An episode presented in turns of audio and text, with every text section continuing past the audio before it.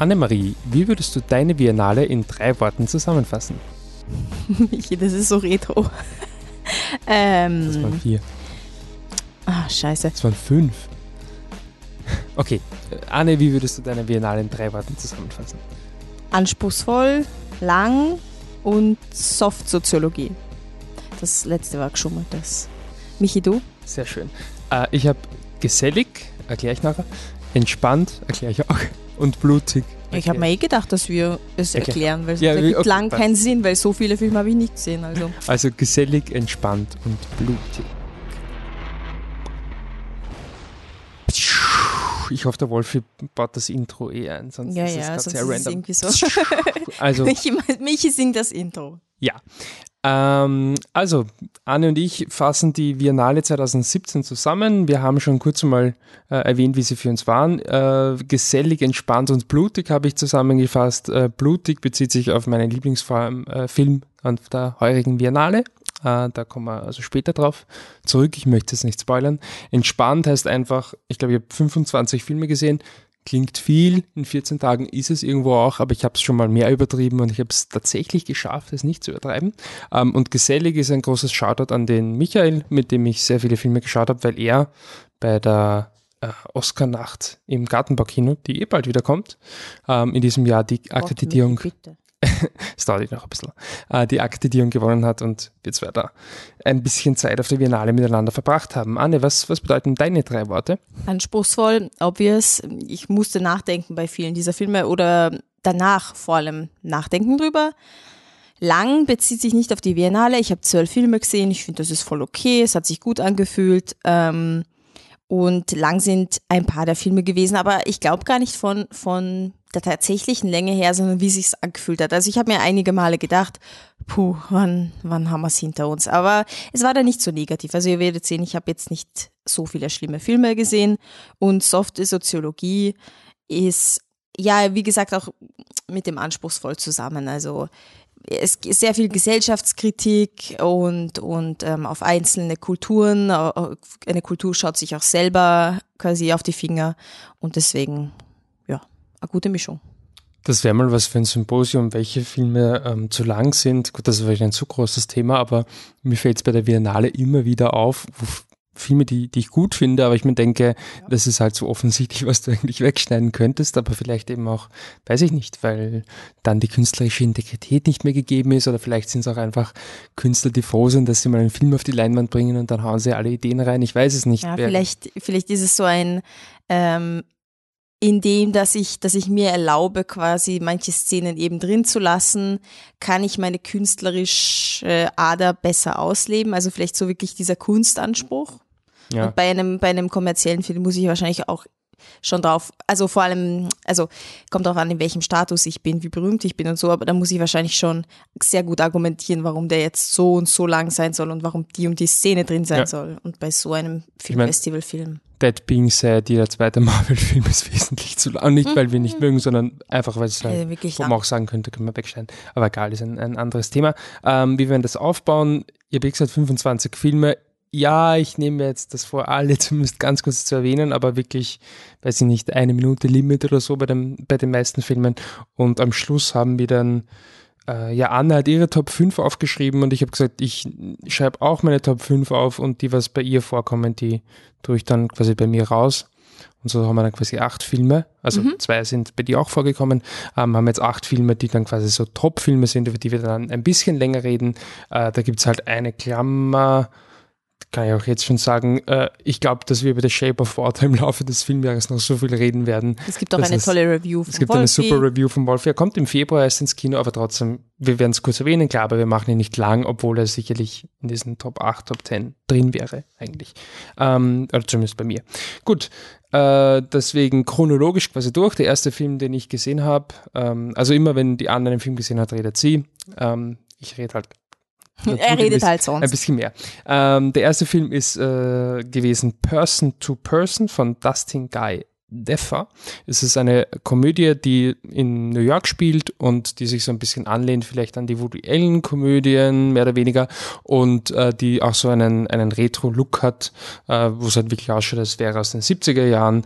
Ähm, ich mag den Film nicht. Äh, er, ist, er ist eh okay. Ähm, Leute mochten ihn, glaube ich, ziemlich, fanden ihn auch sehr lustig. Es ist halt, der schaut halt diesen, diesen Plattensammlern äh, und, und Losern zu, die alle halt eigentlich eh voll die Hipster sind.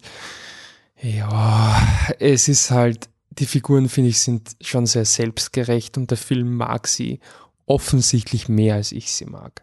Also, ja, Person to Person das war mein erster Film, hat mir nicht so, nicht so wahnsinnig gut gefallen. Ähm, der zweite Film, war, ist, den ich gesehen habe, ist von Thomas Arslan und heißt Helle Nächte. Er ist mit, der, mit Georg Friedrich in der Hauptrolle. Äh, Georg Friedrich, der. Unser Lieblingsstrizi. Unser Lieblingsstrizi, der durchaus das Beste an dem Film sein könnte. Ähm, also denke ich schon. Er fährt mit seinem, also er ist Österreicher, Nona, fährt mit seinem Sohn, einem Deutschen, der bei seiner Mutter lebt, äh, fährt er durch Norwegen und versucht ihm so näher zu kommen, weil er ihn eigentlich kaum kennt. Äh, der Film ist äh, sehr ruhig aufgebaut und ähm, da muss ich einen Shoutout bringen an unseren 100er Podcast, wo ich glaube, die Franziska war es, auf jeden Fall eine unserer Zuhörerinnen, meinte, ähm, dass äh, quasi die Szene in Helle Nächte äh, gab es eine Nebelszene, wo sie quasi einfach minutenlang in den Nebel hineinfahren. Segment, das war einfach eine grottenschlechte Nebelszene, weil sie einfach nur reinfahren. Ich finde find die Szene eigentlich ganz cool. Ich meine, sie hat irgendwo recht, ja, sie fahren einfach nur in den Nebel rein, die, die Kamera ist vorne am, am Auto montiert oder halt auf der Windschutzscheibe und das war's. Mehr passiert nicht, minutenlang, aber ja, ich meine, so wie es der Film setzt, halt ganz bewusst ein, um so einen Reflexionsprozess zu ermöglichen ist schon an der Grenze von mehr Kunst als Inhalt und damit ein bisschen grenzwertig für mich persönlich.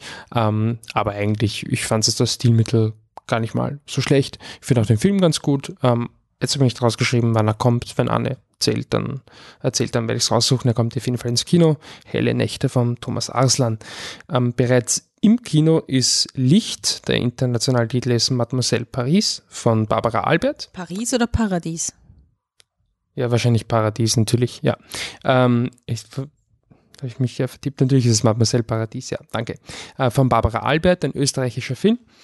Und äh, zeigt eben die Mademoiselle Paradies, eine blinde Pianistin, gespielt von der großartigen Maria Dragus, die wir alle in Tiger Girl äh, kennen und lieben gelernt haben, oder sogar schon in Das Weiße Band. Hat sie auch schon einen Preis bekommen als beste Kinderschauspielerin. Und äh, sie spielt, wie gesagt, eine, eine blinde Pianistin. All das ist wirklich passiert im 18. Jahrhundert, I think. Macht das Sinn?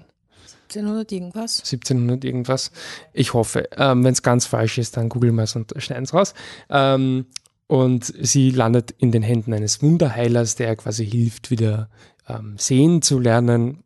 Ob das halt wirklich klappt, das sei dahingestellt, aber es geht eigentlich mehr darum, wie sie quasi zum äh, Spielball verschiedener Interessen wird. Ja, okay. Ähm, zum, zum Spielball verschiedener Interessen wird und quasi nur herumgereicht wird und hergezeigt wird. Aber äh, der Film hat schon auch quasi wirklich also ich finde, er, er, hat auch emotional eine Wirkung und er hat auch äh, gesellschaftskritische Töne.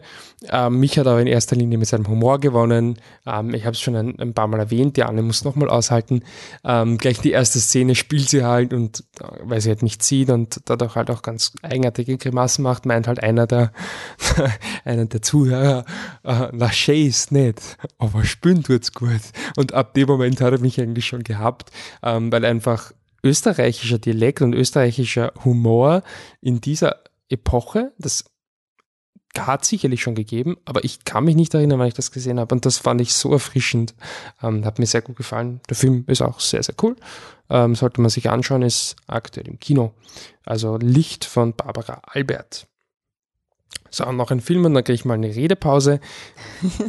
Und zwar ist das äh, Beach Rats von Eliza Hitman, einer US-amerikanischen Filmemacherin, die unglaublich klein ist. Also sie war da, die, die wirkt wirklich, also, und auch ihre Stimme ist sehr dünn und so, also die wirkt sehr zerbrechlich, ähm, was gar nicht mal so, so unpassend ist, weil auch ihre Figuren relativ zerbrechlich sind, könnte man sagen. Beach Rats ist eine, ein Coming of Age-Coming-out-Film über einen Jungen, der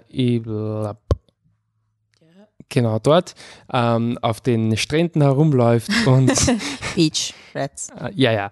Und er, er flirtet quasi immer, also schon im Internet flirtet er mit älteren Männern und lebt aber nach außen hin eigentlich als straight, also er hat dann noch eine, eine Freundin, obwohl er eigentlich immer wieder mit älteren Männern schläft.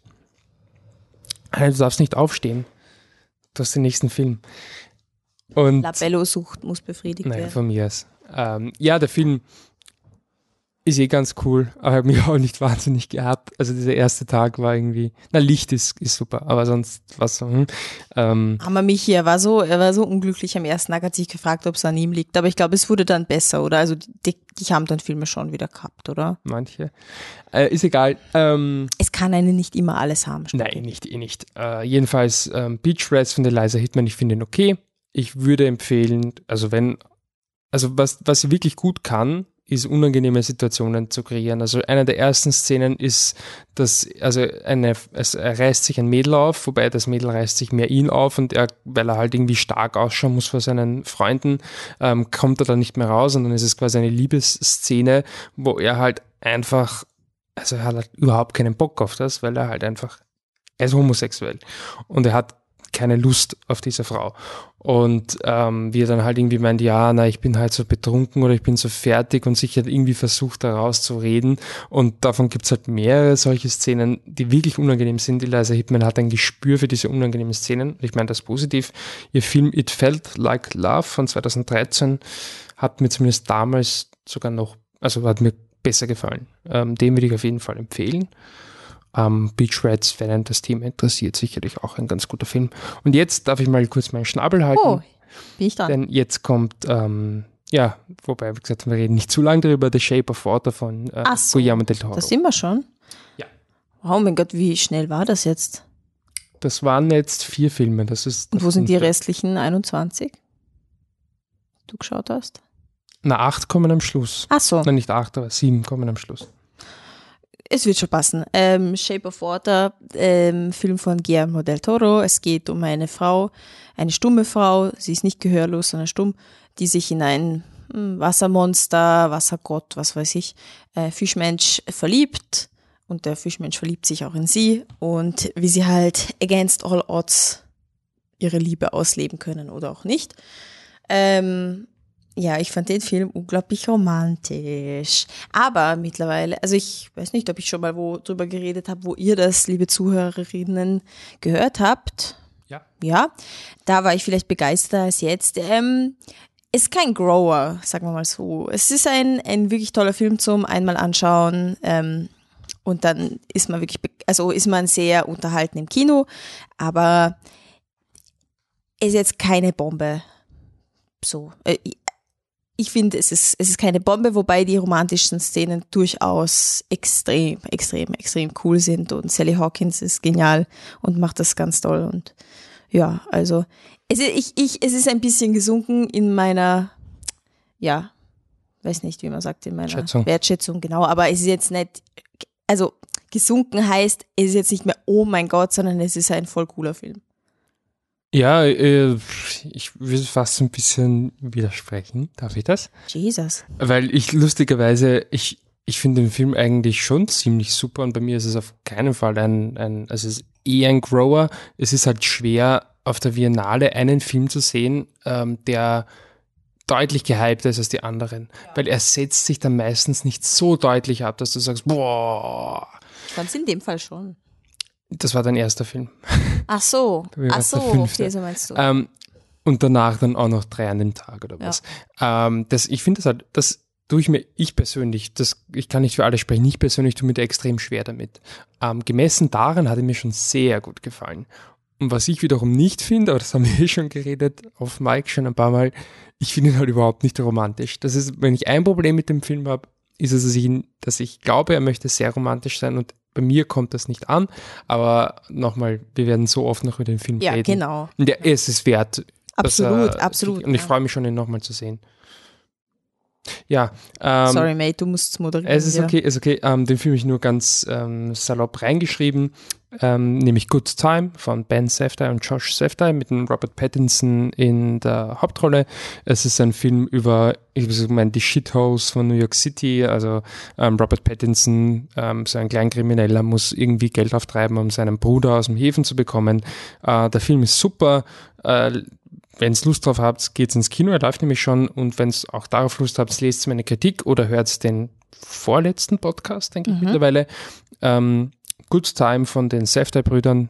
Äh, wir vergeben, das habe ich glaube ich nicht erwähnt, wir vergeben eigentlich keine Ratings auf Filmfestivals. In dem Fall habe ich den Film vor dem Filmfestival gesehen. Das sind sehr gut. Und er wäre, glaube ich, auch bei mir so in den Top 5 vielleicht sogar drin gewesen. Ich finde ihn echt super.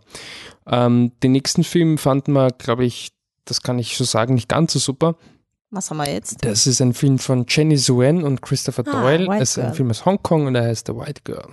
The White Girl, ein Film, den man nicht verstehen kann, weil er es nicht zulassen möchte oder er kann es nicht, man weiß es nicht. Eine junge Frau, angeblich ist sie Sonnen, also sie hat eine Sonnenallergie, aber ich sage nur angeblich, weil irgendwie im Film checkst es nicht und wenn es dann durchliest, dann machst, also wenn du die Review, nicht Review, die Zusammenfassung durchliest, dann macht es halt irgendwie Sinn, so, ah ja, sie kann nicht in die Sonne gehen, gut. Ähm, aber im Film halt nicht und das zieht sich durch den Film dass du das Gefühl hast, also es war mein Gefühl, ich liebe Metaphern, es ist ein bisschen, als hätte sich ein Alien vor 70 Jahren einen Film angeschaut und 200 Jahre später äh, denkt er sich, hm, bei den Menschen habe ich doch was Cooles gesehen, was war denn das? Das war ein Film, wie ist denn das gegangen? Und dann versucht er halt einen Film zusammenzubauen aus Erinnerung. So war, da war doch Szenen, wo Leute irgendwie miteinander reden und es hat halt irgendwie vielleicht das Story gehabt, aber ich bin mir nicht ganz sicher. Und dann halt irgendwelche schönen Szenen. Wow, schöne Szenen braucht man auch. Und so ist dieser Film. Irgendwie gibt's eine Story. Manchmal, manchmal wollen sie dich halt was dabei haben, dann bist du auch kurz dabei und dann wiederum filmen sie wieder mal Wellen und reden irgendein Nonsens am Strand und dann denkst du dann, okay, von mir aus, gut, ich bin eingeschlafen, extra. Ich habe ich hab die Augen zugemacht, ich habe gesagt, ich schlafe jetzt auch. Ich mache das nicht oft, wirklich, ich schwöre, ich bin respektvoll gegenüber von Filmen, aber manchmal, wenn es dich einfach so langweilt, dann besser, du grandelst nicht vor dich hin, sondern du versuchst halt zu schlafen. Das ist, das ist manchmal besser, ja. Surani ist auch sehr bequem. Ja, tatsächlich. Der nächste Film, äh, das habe ich irgendwie ein bisschen verkackt, dass der jetzt nicht in Top 5 ist, ist wurscht. Ähm, uh, ich wollte mich raussuchen, egal. Ähm, 120 auf Französisch, äh, Battement par minute. Der interna internationale Titel ist 120 Beats per Minute, ein Film von Robin Campillo. Ein, äh, ist ein französischer Film. Es geht um die, äh, eine Bewegung in, in äh, Frankreich Anfang der 90er Jahre, wo sie äh, versucht haben, Aufmerksamkeit ähm, für AIDS zu erwecken, einfach quasi ähm, Aufmerksamkeit im Sinne von, von Aufklärung, Leute verwenden jetzt Kondome, aber auch Druck auszuüben auf die Pharmafirmen, die und auch die, die Politik, die einfach an der naja, Heilung ist in dem Fall das falsche Wort, aber an der Therapie von, von AIDS ja nicht besonders schnell gearbeitet haben und nicht, nicht so effizient und effektiv, effizient, wie sie es hätten tun können, ihrer Meinung nach. Der Film, finde ich, hat äh, irrsinnig viel Energie. Ähm, er zeigt diese Bewegung ähm, mit äh, sehr vielen Details. Was mir extrem gut gefallen hat, äh, ist, wie, wie heterogen diese Gruppe ist. Also es geht von natürlich vielen ähm, homosexuellen Männern, aber auch bis hin zum Beispiel zu einer Mutter von einem, einem HIV-Erkrankten, ähm, HIV-Betroffenen, aber auch Frauen natürlich, ähm, die drinnen sind.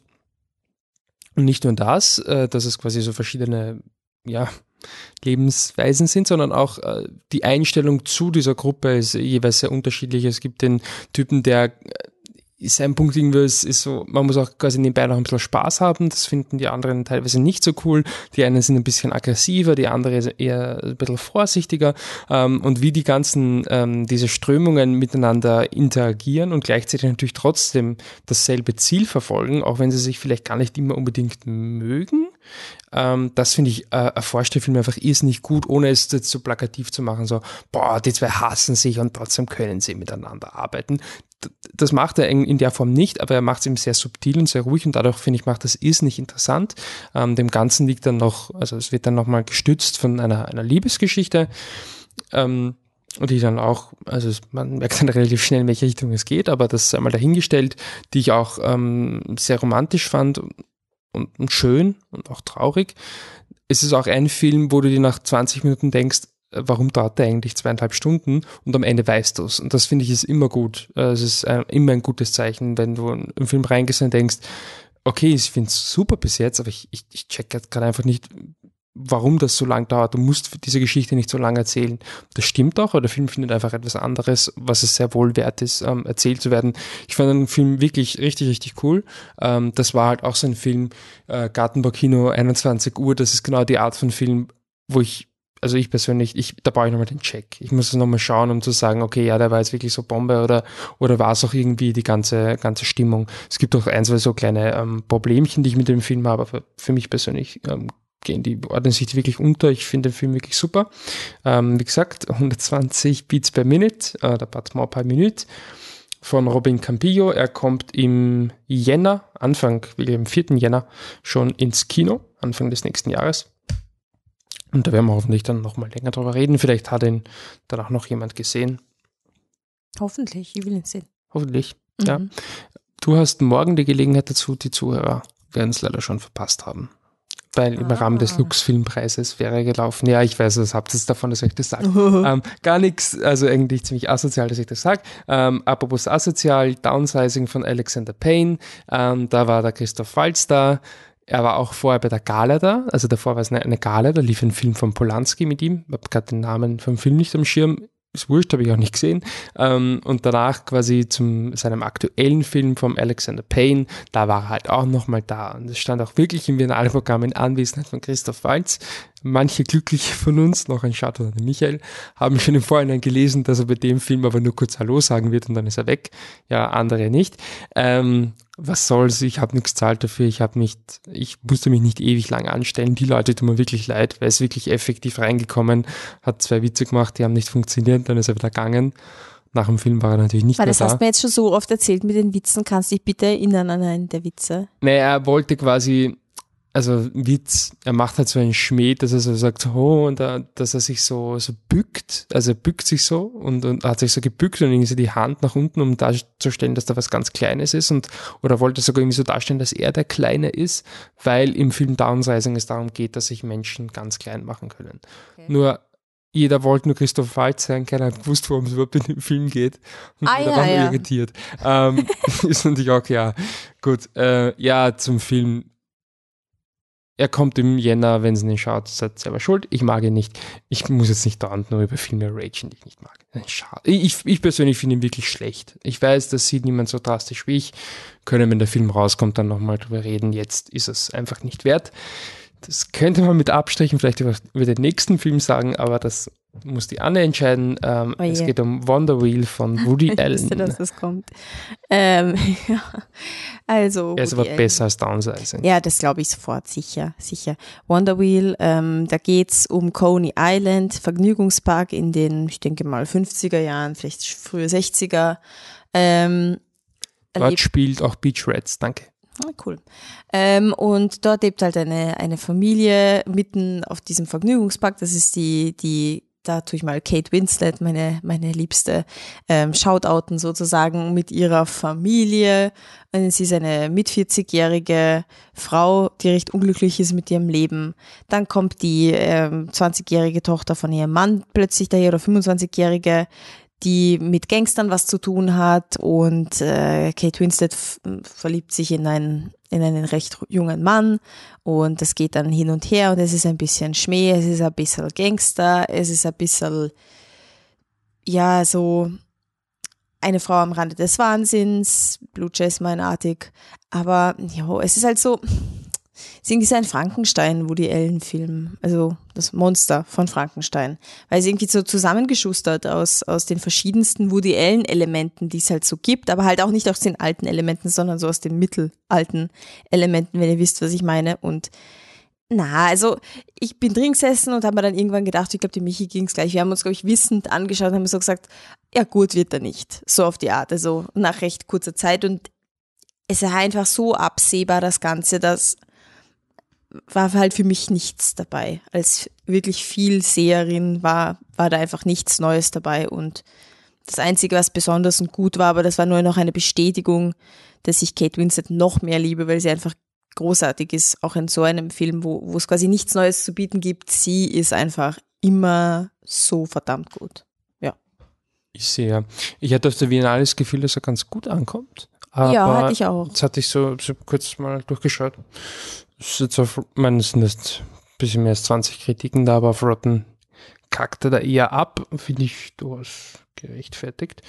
Ähm, ja, der nächste Film ist eine Doku, eine von nur zwei Dokus, die ich überhaupt gesehen habe. Und zwar die, die ich okay fand, die andere fand ich super. Die ist äh, Becoming Cary Grant von Mark Kidell, Mike, Mark Keidel. Sorry, ich weiß es nicht. Er ist Brite. Und ähm, Becoming Cary Grant deswegen, weil ähm, Cary Grant, der im bürgerlichen Namen ja ganz anders hieß, ähm, quasi Tipp, tipp, nicht tipp, immer Name Cary zu. Grant war. Cary Grant, dieser super Typer, äh, Übertyp, ja, jeder möchte Cary Grant sein, sogar ich möchte Cary Grant sein, ein berühmtes Zitat von Archibald Alec Leach, geboren in Bristol, ähm, also von Cary Grant himself. Ähm, was meinte er damit? Quasi, dass es war einerseits ein Witz, aber er hat eben auch damit gemeint, ähm, dass er gar nicht so ist, wie er sich immer nach außen gibt, so perfekt und so problemlos. In Wirklichkeit hat er ziemlich mit psychischen Problemen zu kämpfen gehabt und hat deswegen, ähm, ja, ist auf LSD-Trips gegangen. Das klingt jetzt, als wäre er schwer drogenabhängig gewesen. Tatsächlich ist man von LSD, ist, also macht nicht abhängig auch was dazugelernt. Und äh, das haben damals quasi manche in den 60ern Psychotherapeuten eingesetzt, wirklich als Mittel, um quasi ja um in, ans Innere näher zu kommen. Ähm, der Film ist eh okay. Es gibt nur, ich, ich weiß nicht, wenn Sie jemals junge Filmemacher oder so zu hören, keine Ahnung, ja, aber wenn ich euch einen Tipp geben darf, was ihr bitte nicht macht, ist, wenn ihr einen Film gedreht habt, der ein bisschen was probiert, aber eigentlich relativ Standard ist, in einem so ein bisschen einen anderen Gewand, aber schon relativ generische Erzählungsstrukturen verwendet, dass ihr euch vor dem Film hinstellt und sagt, wie unfassbar radikal anders er ist, weil das macht einen Film einfach kaputt. Ich, ich denke jetzt so, ja, na, wer jetzt da eine normale Talking Heads Doku erwartet, der wird total geflasht sein, weil das kriegst du halt nicht. Hier hat alles der Regisseur vorher erzählt eh nicht, aber es ist auch nicht so besonders. Und am Ende fragen die Leute im Q&A trotzdem, ob Cary Grant wirklich spul war, weil der Charakter selbst dann doch nicht so toll rauskommt, dass die Leute sich wirklich fragen, wie Cary Grant als Mensch war. Ähm, ja, also von Mark Keidel, Becoming Cary Grant, wenn man Fan ist vom Schauspieler, und das, da gibt es meiner Meinung nach viele Gründe dafür, dann ist es sicherlich sehenswert aber ich fand ihn jetzt nicht so umwerfend. Ähm, den nächsten Film, der mir persönlich doch ein bisschen besser gefallen, ist Betty Cakes, wobei das S ist kein S, sondern ein Dollar-Zeichen, Betty Cake Dollar, ähm, von Jeremy Jasper. Und es geht um die Patty Cakes, eine Rapperin, die ihrem Scheißleben so ein bisschen entkommen möchte. Ihre Mutter ist Alkoholikerin, äh, würde ich schon so sagen, oder trinkt zumindest ihren Frust darüber, dass ihre Gesangskarriere gescheitert ist im Alkohol. Die Oma ist, ja, biegt schon eher auf die letzten Lebensmonate ein, äh, ab und ähm, ist, äh, braucht sehr viele Medikamente, die sich die Familie eigentlich nicht mehr leisten kann. Die Patty selber, keine Ausbildung, keine Zukunft, schwer übergewichtig ja, eigentlich ist da nicht viel da, aber immerhin hat sie einen, einen äh, besten Freund und dann trifft sie auch noch einen coolen Typen, der ganz starke Musik macht und die Oma rollt auch irgendwie mit und so ist man plötzlich ähm, ein Vierer, eine Vierer Hip-Hop-Rap-Gruppe und versucht da halt irgendwie die Welt zu erobern. Ich meine, das klingt so awesome, oh mein Gott. Ja, es ist halt, ähm, er ist einerseits total verblendet und andererseits sehr ehrlich. Also er gibt dir keine, also er, er spielt dir nicht wirklich vor, dass die, dass das gut ausgehen kann per se. Ich meine, es geht irgendwo gut aus und er hat schon diesen Bogen von, ähm, ja, sie haben dann halt irgendwie doch so was ähnliches wie Erfolg und, und werden halt größer, aber halt jetzt überhaupt in keinem relevanten Maße. Und es, es spielt ja nicht, also ich, ich bin am Ende nicht, er, macht schon gute Laune, weil du gehst am Ende nicht raus und wenn es dann eine Stunde später drüber nachdenkst, sagst, ja, boah, jetzt wirst du voll der Superstar, weil es das geht sich halt einfach nicht aus und ähm, das Leben, ihr Leben ist halt schon ziemlich schlimm eigentlich. Und ähm, aber er ist gleichzeitig halt schon sehr optimistisch und ähm, sehr lustig und, und schafft halt irgendwie auch, dass du auch als Zuseher ähm, irgendwie die Probleme dahinter ein bisschen verdrängen kannst und denke ich auch die Figur halt einfach äh, die Probleme verdrängen kann. Und ja, er ist auch süß irgendwie, also es steht dann sogar so eine kleine Liebesgeschichte, die irgendwie weird ist. Er hat, ich finde, er hat viele Probleme, die das stört mich halt immer so Musikfilme. Es gibt ein paar Dinge, die ich nicht verstehe. Wenn es wirklich darum gehen soll, dass deine Musikgruppe irgendwie anders ist, was sie nicht sein muss. Es gibt viele Musiker, die machen austauschbare Musik, aber sie, also austauschbar im Sinne von keine ultra originelle Idee, aber sie machen sie so gut, dass es eine super Musik ist. Aber wenn du halt verkaufst, dass deine Band das urkomische, awkwarde, super neue Ding macht, dann sollen es halt bitte wenigstens komisch klingen. Und wenn es nicht gut klingt, aber halt wenigstens komisch. Und ja, das, das ist halt oft das Problem, was wir immer, immer wieder zu zweit besprechen. Ähm, eben wirklich das Musikfilmproblem oder auch, auch dieses Hype-Problem in Filmen. Man sagt, boah, etwas ist so anders, aber logischerweise, weil man ja den Film macht und weil man jetzt nicht, also ich meine, wenn ich, wenn ich ein Konzept hätte für ein extrem unglaublich hypebares Produkt, na, dann würde ich das Produkt machen und nicht einen Film. Ja. Ist ziemlich mein. Ja, ja, sicher. Und ähm, deswegen sage ich zwar in dem Film, boah, das ist super mega anders, aber wahrscheinlich habe ich nicht so viel Gedanken darin gebracht, dass es wirklich halt komplett anders ist. Wie, wie soll ich das auch tun? Also ich meine, ich bin ja auch kein Musiker wahrscheinlich. Und dann aber diese Behauptung, wenn man sich halt mit Musik auch beschäftigt, das ist dann immer schwer, dass man das halt noch glaubwürdig finden kann. Oder mit Social Media ist das auch oft, dass man sagt, boah, die ist voll der, boah, die, die dem folgen so viele Follower und dann denkst ja, gut, du, das, das wird ja, in der wahren Welt auch nicht mhm, funktionieren. Also es ist so, das ist ja oft so diese Hype-Probleme. Das ist in dem Film jetzt gar nicht so. Aber es stimmt, genau wie du sagst, ja, wenn du halt, wenn dein Produkt wirklich so originell wäre, dann würdest du nicht einen Film drüber machen. Also die Death Grips, Kraftwerk, was weiß ich, Bands, die wirklich halt ganz anders klingen bzw. klangen als ihre Zeit, die, die, du machst keinen Film drüber, ja, weil das fällt dir ja nicht ein und wenn doch, dann machst du Musik. Das stimmt schon, ja, dass es halt schwer ist. Ähm, aber wie gesagt, mir wäre es lieber, es klingt halt scheiße und dafür halt nicht nicht so austauschbar. Aber whatever. Ähm, der Film ist cool, ist schon im Kino, schaut es euch an. Patty Cakes, ähm, ich glaube, die wird auch gefallen, Anne. Solltest du dir anschauen. Ähm, würde, hat dir was anderes gefallen, so, nämlich äh, ja, Daphne von Peter Mackie Burns. Mm, ganz okay, schicke ich mal vor. Ähm, es geht um eine junge Frau, die ähm, eine Londonerin und sie ist so, was sagt sie mal, sie ist glaube ich 31, wirkt aber halt unreifer oder jünger in, in der Art, also lebt auch so ein bisschen so ein totales Junggesellinnenleben. Ähm, und die wird äh, in einem in ein Verbrechen verwickelt, mehr oder weniger, und das beeinflusst sein Leben.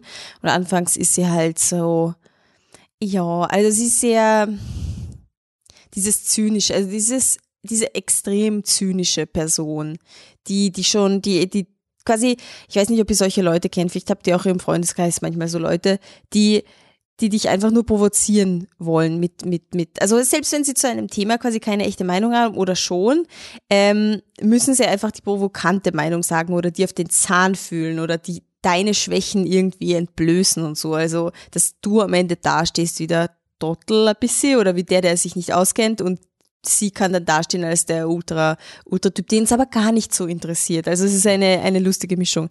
Und sie verändert sich dann im Laufe des Filmes. Wahnsinnig geflasht hat mich der Film nicht, aber ich fand ihn jetzt auch nicht schlecht oder so. Es ist einfach nur so ein hm, aus Schulterzucken, okay, ja. Ich finde, der hat sogar so ein bisschen so eine Growing Eigenschaft. Ja, hatte ich auch gedacht, hatte ich aber ich leider nicht so. Okay. Ne, ich weiß nicht, also die, die Dinge, die mich stören, sind halt diese boah, ich bin voll besoffen und diskutiere über die Liebesdefinitionen von. Slavoj Sisek oder so irgendwie heißt ja, das. Ja. Das sind diese Dinge, ich sage, ja, nein, tust du nicht. Sorry. Obwohl, ehrlich gesagt, das kann ich mir schon voll vorstellen. Eben, das ist dieses Provokante, dass du selbst in so einer besoffenen Situation auch versuchst, die Oberhand zu Ja, aber dann diskutiert die andere Person nicht mit, die ja, es zufällig in ja, irgendeinem Pub triffst. Und in dem Film halt schon. Das, ich finde das halt immer sehr also ich mag es halt nicht so, wenn du im Dialog zu stark das Drehbuch merkst. Man soll schon merken, das ist okay, aber so stark. Ähm, aber ich finde, er hat auch schon noch coole Eigenschaften. Und er hat eine der, eine meiner Lieblingscharakter-Establishing-Szenen, ähm, auch wenn es nur ursimpel ist, aber ich finde sie so cool. Sie sitzt da und macht sich einen Fisch und dann isst sie zwei Bissen und zieht immer die Kreten raus und dann interessiert sie es schon nicht mehr und schiebt den Fisch weg oder schmeißt ihn dann sogar weg. Ich finde, es hat halt, also es zeigt halt ihre Einstellung zum Leben mit einer Szene urgut auf, dieses ja. äh, bisschen Widerstand weg damit. das fand ich sehr, sehr cool. Aber ja, ich sehe es aber im Prinzip auch so wie du. Habe mich nicht umgeschmissen, das war ganz, ganz nett. Ja, also Daphne von Peter Banky Burns. Ähm, der nächste Film ist von Laurent Conté, wahrscheinlich falsch ausgesprochen. Das ist der Regisseur, der unter anderem Die Klasse gemacht hat, ein Film, den ich nach wie vor sehr schätze. Und der aktuelle Film heißt L'Atelier, englischer Titel ist The Workshop. Und es ist ein Film, der so ein bisschen das ähm, aktuelle französische Traumata aufarbeiten möchte, von wegen ganzen Terroranschlägen. Entschuldigung, ähm, vielleicht etwas konkreter auch Bataclan, aber äh, denke ich die ganze Mentalität. Ähm, er macht es, finde ich, auch ganz gut, vor allem, als er sich dann nach einer halben Stunde entscheidet, dass er auch eine Story haben möchte. Also anfangs ist es einfach, das heißt anfangs, die Idee ist, dass ich mehrere Jugendliche treffen zu seinem sozialen Integrationskurs. Also es ist halt sein, ja, alle, die dabei sind, sind quasi ein bisschen sozial benachteiligt, aber sie sind auch offensichtlich jetzt unter Anführungszeichen Gruppen zuzuordnen. Es ist halt da unter Anführungszeichen weiße Franzosen, es gibt den schwarzen Franzosen, es gibt dann halt auch den Algerier und äh, ja, Moslems und Nicht-Moslems und bla.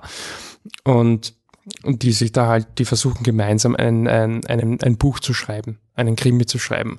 Und die, am Anfang fand, hatte ich so ein bisschen ein Flash ähm, von Clouds of Seas Maria, wo Leute halt miteinander über etwas reden und du weißt eh, dass es nicht darum geht, aber auf so offensichtliche Art, dass es mich nervt. Wobei Clouds of Seals Maria ist weit oben auf meiner Gib ihm noch eine Chance. Ja, voll. das wollte ich, wollte ich dich gerade ja. daran erinnern. Ja, ja, eh, eh. Ähm, und aber nach einer halben Stunde, wie gesagt, dann gibt's, ähm, fokussiert er sich dann ein bisschen auf den weißen Dude. Das ist so, da habe ich mich schon gefragt nachher, ist das die richtige Einstellung, dass ich mich gerade bei dem Thema, aber mein Gott, das ändert jetzt am Film selbst nichts und den, der macht das dann schon ganz gut. Aber ich hatte ein Problem, ich nenne das jetzt das, das OJ Made in America Problem. Weil es hatte ich nämlich bei Detroit, aber da kommen wir dann in ein, zwei Monaten drauf, von Catherine Bigelow auch. Da geht es um die ähm, Benachteiligung von, von Schwarzen äh, oder von Afroamerikanern durch die Polizeigewalt. Und äh, der Film ist eh cool, aber alles, was er sagt, sagt OJ Made in America auch und besser. Und du sitzt wirklich drin und sagst, ja, der macht eh alles super, aber ich weiß eh, ja, OJ, ja, ja, ich weiß eh, OJ, OJ, ja, ja, ich weiß eh. Und klar, er hat andere Qualitäten, was ein Spielfilm ist im Vergleich zu einer Doku, aber all das, wo er quasi in dieselbe Kerbe schlägt, hat er bei mir überhaupt nicht funktioniert. Und ähm, Entschuldigung, ich sollte mehr trinken. Ähm, und bei L'Atelier ist es für mich Margaret. Margaret, ähm, ein Film von Kenneth Lonergan, den er, weiß nicht, 15 oh, Jahre lang gedreht hat. Wir. Oder 10 Jahre lang, ähm, wo es nicht so offensichtlich wie hier, aber auch, finde ich, sehr deutlich um das Trauma ähm, der USA oder von New York geht nach den Terroranschlägen vom ähm, 11. September, wo das quasi aufgearbeitet wird. Der Film macht doch mehr als das, ja, aber das ist ein zentrales Thema und da hat es mich voll erwischt. Da war ich voll so, da habe ich das noch klar, äh, jeder, glaube ich, war geschockt und ich war elf damals, ich nicht existiert, ja, aber ähm, trotzdem habe ich irgendwie mitbekommen, dass das schlimm ist und bla. Aber ich glaube, das ganze Gefühl dort kam und die, die Verwirrung eben dargestellt in dem Film durch die Margaret, ähm, kam in dem Film so super rüber. Und das ist für mich der Goldstandard, wenn es darum geht, ähm, ein, ein ähm, nationales Trauma aufzuarbeiten. Und da kommt L'Atelier nicht hin. Er ist ein cooler Film, aber es ist halt für mich wirklich dieses, es tut mir leid, ich habe Margaret gesehen. Deshalb muss ich nur wirklich einen, Shoutout machen, weil es einer meiner absoluten Lieblingsfilme ist. Ähm, ja, L'Atelier oder der Workshop von Laurent Conté, kann ich nachher mal schauen, der kommt vielleicht eh auch ins Kino. Falls ja, auf jeden Fall sehr sehenswert. Ich glaube, wir müssen ein bisschen anzahlen, weil das mit dem eine Minute pro Film geht sich nicht ganz aus. Wir nicht ganz ähm, ja, kein Problem. Der nächste war der Überraschungsfilm. Es war Battle of the Sexes, kommt eh noch ins Kino. Jonathan Dayton und Valerie Ferris. Ich finde mittlerweile fast ein bisschen underrated. Little Miss Sunshine ist ein super Film. Ist er nämlich immer noch. Was? Das ist doch nicht underrated. Jeder liebt Little Miss Sunshine. Ja, aber es schert keine Sau mehr. Ach so vielleicht ist auch okay, und der ist sicherlich auch stark in seiner Zeit verhaftet und es gibt sicherlich so ein paar Sachen gehabt mit, mit dem homosexuellen Charakter. Weiß ich nicht, ob der noch so okay, wobei, weiß ich nicht. Wurscht, aber er ist ein super Film über Familie. Ich finde den, ich denke, dass der nach wie vor ein super Film ist. Ähm, ja, wie gesagt, Battle of the Sexes, ein neuer Film, war der Überraschungsfilm auf der Biennale. Ähm, ein Tennismatch, Frau äh, aktiv, super Nummer eins der Welt oder fast, fordert alten Macho Tennis, äh, Ex-Tennisspieler raus, anders gesagt, Emma Stone fordert Steve Carell heraus. Eh ganz cool, eh nicht so wahnsinnig besonders, eh lieb und am Ende viel zu optimistisch also ich, Optimismus ist super, aber wenn du aus dem Film rausgehst, sagst, ähm, äh, ja, in, in den 1972, they, they invented feminism oder, weiß ich nicht, Gleichberechtigung, ja, also wirklich sagst so, ja, und seither ist alles super. Schön wär's, Freunde. Ich weiß ja nicht. So, und jetzt äh, darf ich mal wieder eine Redepause machen. Korida Hirokazu ähm, hat einen Film gemacht, der heißt Sandome no Satsuchin oder auch The Third Murder. Gut, dass du mir den englischen Titel sagst, den habe ich nicht gefunden.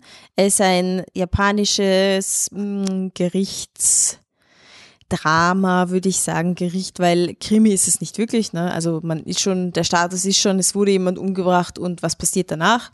Ähm, und zwar wurde halt einfach ein, ein Mann getötet und der angebliche Mörder ist halt schon so im, im Knast und ähm, wird wahrscheinlich die Todesstrafe bekommen und ein recht junger, aber ich glaube sehr, sehr gut, also, ist, also das zeichnet ihn nicht aus, ein sehr guter Anwalt ähm, wird halt der Verteidiger von ihm und ja, da, da kommen wir zum Thema lang. Es hat sich extrem lang angefühlt, äh, dieser Film.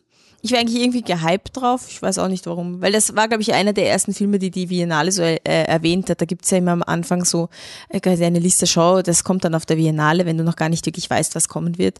Und da war das irgendwie drauf und so japanischer Film. Da bin ich wieder mal reingefallen.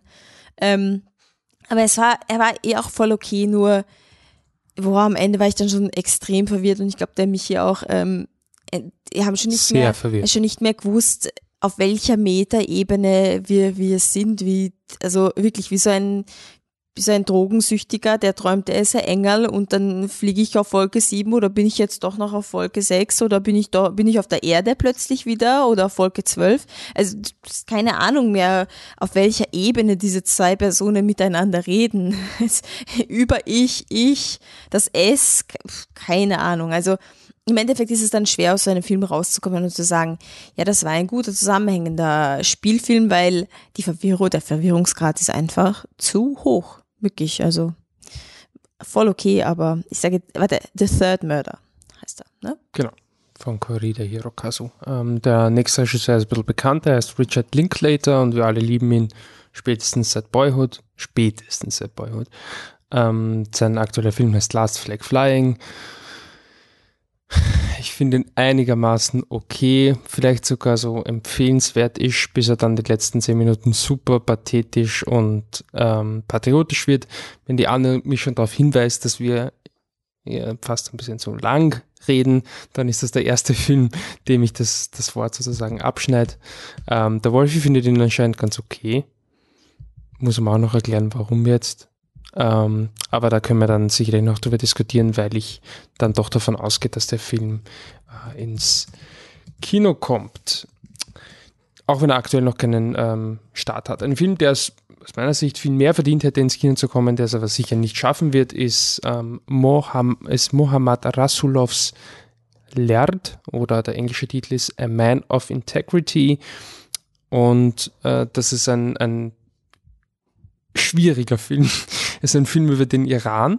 Ähm, es geht um einen, einen Mann, der seine, seine Farm nicht verkaufen möchte und dann aber äh, von der Firma, die das haben möchte, quasi immer mehr hineingedrängt wird. Er ist unfassbar kompliziert, ich kann euch nicht den genauen Plot erzählen. Wenn es einen Film gibt, den ich gerne an einem anderen Tag gesehen hätte, als am Tag, an dem ich aufgrund des Vorabends nicht so hundertprozentig frisch war, dann wäre es eigentlich der gewesen, weil das wirklich ja, ich war noch ein bisschen müde, drücken wir es positiv aus. Es war wirklich schwer, da dem Plot zu folgen, weil das so, ähm, ja, äh, schwierig ist. Und ähm, das hat aber für mich nichts daran geändert, dass der Film bei mir ziemlich Wirkung hinterlassen hat. Ähm, ist ein Film, der die Probleme des Iran aufzeigt, auf sehr direkte Art und Weise und sehr deutliche Art und Weise. Ähm, der Michael, ein Shoutout geht noch an ihn, hat das sehr gut äh, zusammengefasst. Er gemeint, das ist echt ein kaputtes Land. Das stimmt total. Also das ist wirklich das, was rüberkommt. Du denkst also, what, was, was geht eigentlich ab, ja? Aber nicht, weil jetzt so, boah, Sachen passieren, aber weil sich alles so unstabil anfühlt und nirgendwo geht irgendwas weiter, wenn es nicht halt äh, irgendwelche Leute bestichst und irgendwie halt, äh, ja, gerade so den Kopf über Wasser hältst. Es ist wirklich ein deprimierender Film. Und was mir sehr taugt am, am Mohammad äh, Rasulov, von dem ich schon einmal einen Film auf der Biennale gesehen habe, dass er, während er diese super kritischen Filme macht, die ganz klar das Land ähm, oder halt die, ja, das System, das politische System des Irans ähm, zerlegen sollen, dass er nicht auf den Film vergisst und ähm, sehr, ja, vielleicht ein bisschen zu komplexe ähm, Handlungen strickt. Ähm, das finde ich echt cool. Ähm, ich mag den Regisseur sehr und der Film war auch richtig, richtig gut. Wie gesagt, schade, dass der sicherlich nicht ins Kino kommen wird, aber merkt euch den Titel, vielleicht läuft er mal irgendwo ähm, A Man of Integrity oder Lert. Sambo Suru Shinryakusha oder Before We Vanish von Kurosawa Kiyoshi. Ich Das höre mein Stichwort. Du hörst nicht. Ich höre nur Japanisch und dann weiß ich schon, es geht um mich. Ähm, Before We Vanish ist ein, ich glaube, es ist ein Theaterstück, das stand zumindest am Ende der Credits und das hat für mich sehr viel mehr Sinn gemacht, wenn das so ist, was ich hoffe, dass ich jetzt kein Blödsinn rede, weil darauf wollte ich gerade aufbauen. Ich baue jetzt einfach drauf auf.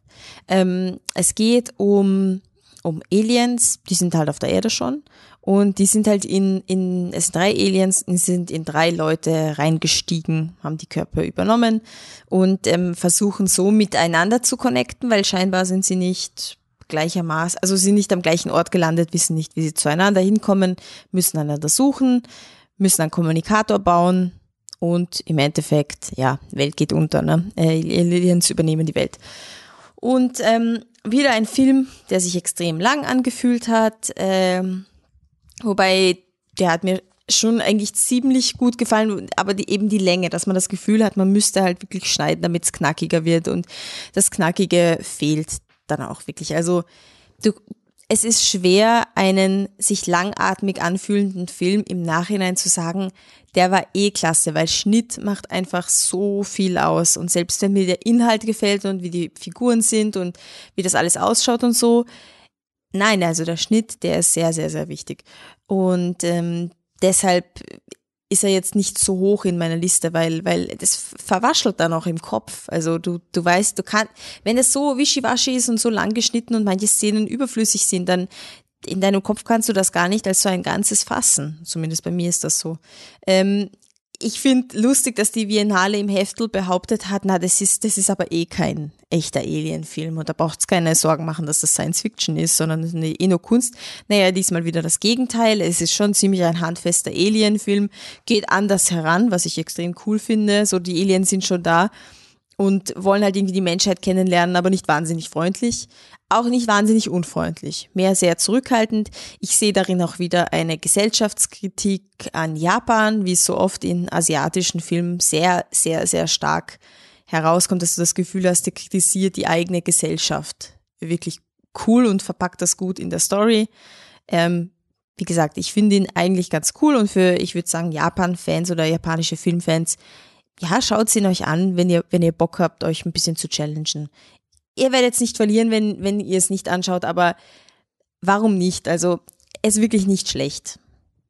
Voll das positive letzte Ja, Satz. ist ja nicht Er ist wirklich nicht schlecht. Ähm, es basiert auf einem Theaterstück von Tomohiro Maekawa.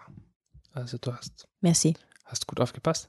Ähm, ja, ich möchte nur kurz, also ich fand ihn auch ganz, ganz cool eigentlich, aber am Ende war ich auch so, yeah, was vor allem damit zusammenhängt, dass halt irgendwann einmal der Film abdriftet in die Aliens wollen den Menschen die Liebe stehlen. Ah ja, stimmt. Und da haben wir mit die Alarmglocken schon sehr laut geschrillt. Dann interessiert es den Film so 10 Minuten, 20, 30 Minuten nicht mehr. Und ich habe mir gedacht, okay, vielleicht ist es doch, weil er, eigentlich ist er schon auch philosophisch gar nicht so undeep, ähm, also gar nicht Na, so seicht. Ähm, aber, aber wir sind dann halt angefangen haben, die Liebe zu stehen und gedacht, ui. Und am Ende ist es dann halt schon sehr der Punkt. Ja. Ähm, Sambusuru Shinri Yakusha oder Before We Vanish. So, und jetzt kommen wir tatsächlich Weißt du, was ich gern wissen würde, Michi, sorry, aber Ja. ob wenn das eine Japanerin oder Japaner hört, ob der wirklich, ob der verstehen kann, was du da sagst. Das würde der mich so sich, der interessieren. freut sich auch, dass ich Bitte englischen kann jemand, ja, bitte könnte jemand zuhören, der Japanisch kann. Ich würde das so gern wissen. Ich habe eigentlich einen Go-To-Japanisch-Guy und ich habe ihn nie gefragt. Das werden wir in Zukunft machen. bitte. Bei den japanischen Titeln werden wir ihn fragen. Ähm, so, jetzt habe ich mir überhaupt nicht überlegt, wie wir das, ähm, wie wir das hier angehen. Ah, sind wir schon bei den Top 8? Wir sind schon bei den, den Top 8. Du musst auf jeden Fall anfangen. Ist dir das wichtig, die Reihenfolge? Muss der eine am Schluss sein? Ja. Okay, wurscht, ich gebe jetzt einfach mal einen. Und Gib mir ist, einfach, hilf ähm, mir einen Knochen hin. Ähm, Golden Exits von Ah, Alex Ross gut. Perry, den wir schon kennen von Queen of Earth und Listen Up, Philip. ja, ich würde mir jetzt trotzdem nicht zu viel Zeit lassen, weil wir waren, wir Ja, waren wir ein bisschen sollten- Rand, außer Rand und Band, aber Ja. egal. Ähm, Alex Ross Perry hat es ähm, mit dem letzten Film, den ich von ihm gesehen habe, Queen of Earth, nicht geschafft, mich zu begeistern. Ehrlich gesagt war ich sehr grantig danach, weil in seinem Film Leute sehr nah gezeigt werden, die sehr kindlich und nervig ausrasten. Fast wie als würde man seinen kleinen Bruder sehen, der sich auf den Boden wirft, obwohl du eigentlich nur zum Biller gehen wolltest und du kannst nicht gehen, weil dein Bruder liegt am Boden. So hat sich der Film angefühlt, sehr, sehr nervig. Dieser Film, hat er auch nachgesagt, da wollte er aus seinem eigenen Muster ausbrechen. Ähm, sein Muster ist, er will, dass Leute streiten auf kindliche Art. Und diesmal wollte er, dass die Leute zwar streiten, aber sie, sie, sie streiten halt mündlich, sie schreien sich nicht an und nachher tun sie halt lästern. So quasi, das ist jetzt die erwachsene Art, unter Anführungszeichen, oder die Teenie-Art zu streiten. Und ähm, es geht um eine junge Frau, die ähm, zur, nach New York kommt, eine Australierin, und sie soll ein paar Monate tut sie halt hackeln, so wie Studentenaustauschmäßig, ähm, bei einem Archivar. Und er, dieser Mann hatte schon eine oder mehrere Affären. Das merkt man an der, also das merkt man in der Konstellation zwischen ihm und, und seiner Frau. Also es ist nicht, nicht wirklich astrein. Und schon als die Frau quasi hört, dieses junge Mädel kommt aus Australien, Alarmglocken gehen schon ab. Und der Film ist ähm, hier kommt auch die softe Soziologie, wobei hier eigentlich auch harte Soziologie drin ist, wirklich die Beobachtung, wie leben Männer und Frauen miteinander, nebeneinander, wie ist Männlichkeit, wie ist Weiblichkeit, ähm, auch Klischees, aber auch sehr ehrlich aufgearbeitet, ein schiere Szene, also schier, weil, weil so äh, Szene, das halt in Männlichkeit auch bedeutet, sich von anderen Männern in eine Richtung drängen zu lassen, die man selber vielleicht gar nicht möchte.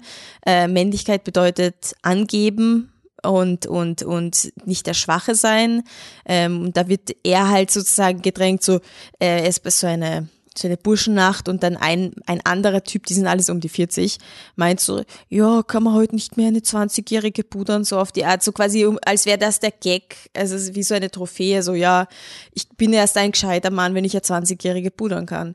Und das ist schon echt hart, also, ist sicher sehr überspitzt, aber es ist schon echt ein hartes Bild von Männlichkeit. Und die Frauen sind halt, ein bisschen, ein bisschen passiv und ein bisschen, sie ertragen halt viel und äh, spielen da aber auch irgendwie mit. Ähm, mir hat der Film sehr gut gefallen, ähm, aber weil er mein Gehirn halt sehr auch angeregt hat und, und die, die Schauspieler waren alle wirklich toll und die Charaktere waren richtig gut geschrieben. Also es ist wirklich ein Thema was auch interessant ist, dass es, dass es ein bisschen episodisch daherkommt, wobei ich damit meine, dass du halt verschiedene Lebenswelten nebeneinander hast, von Männern und Frauen in verschiedenen Altern.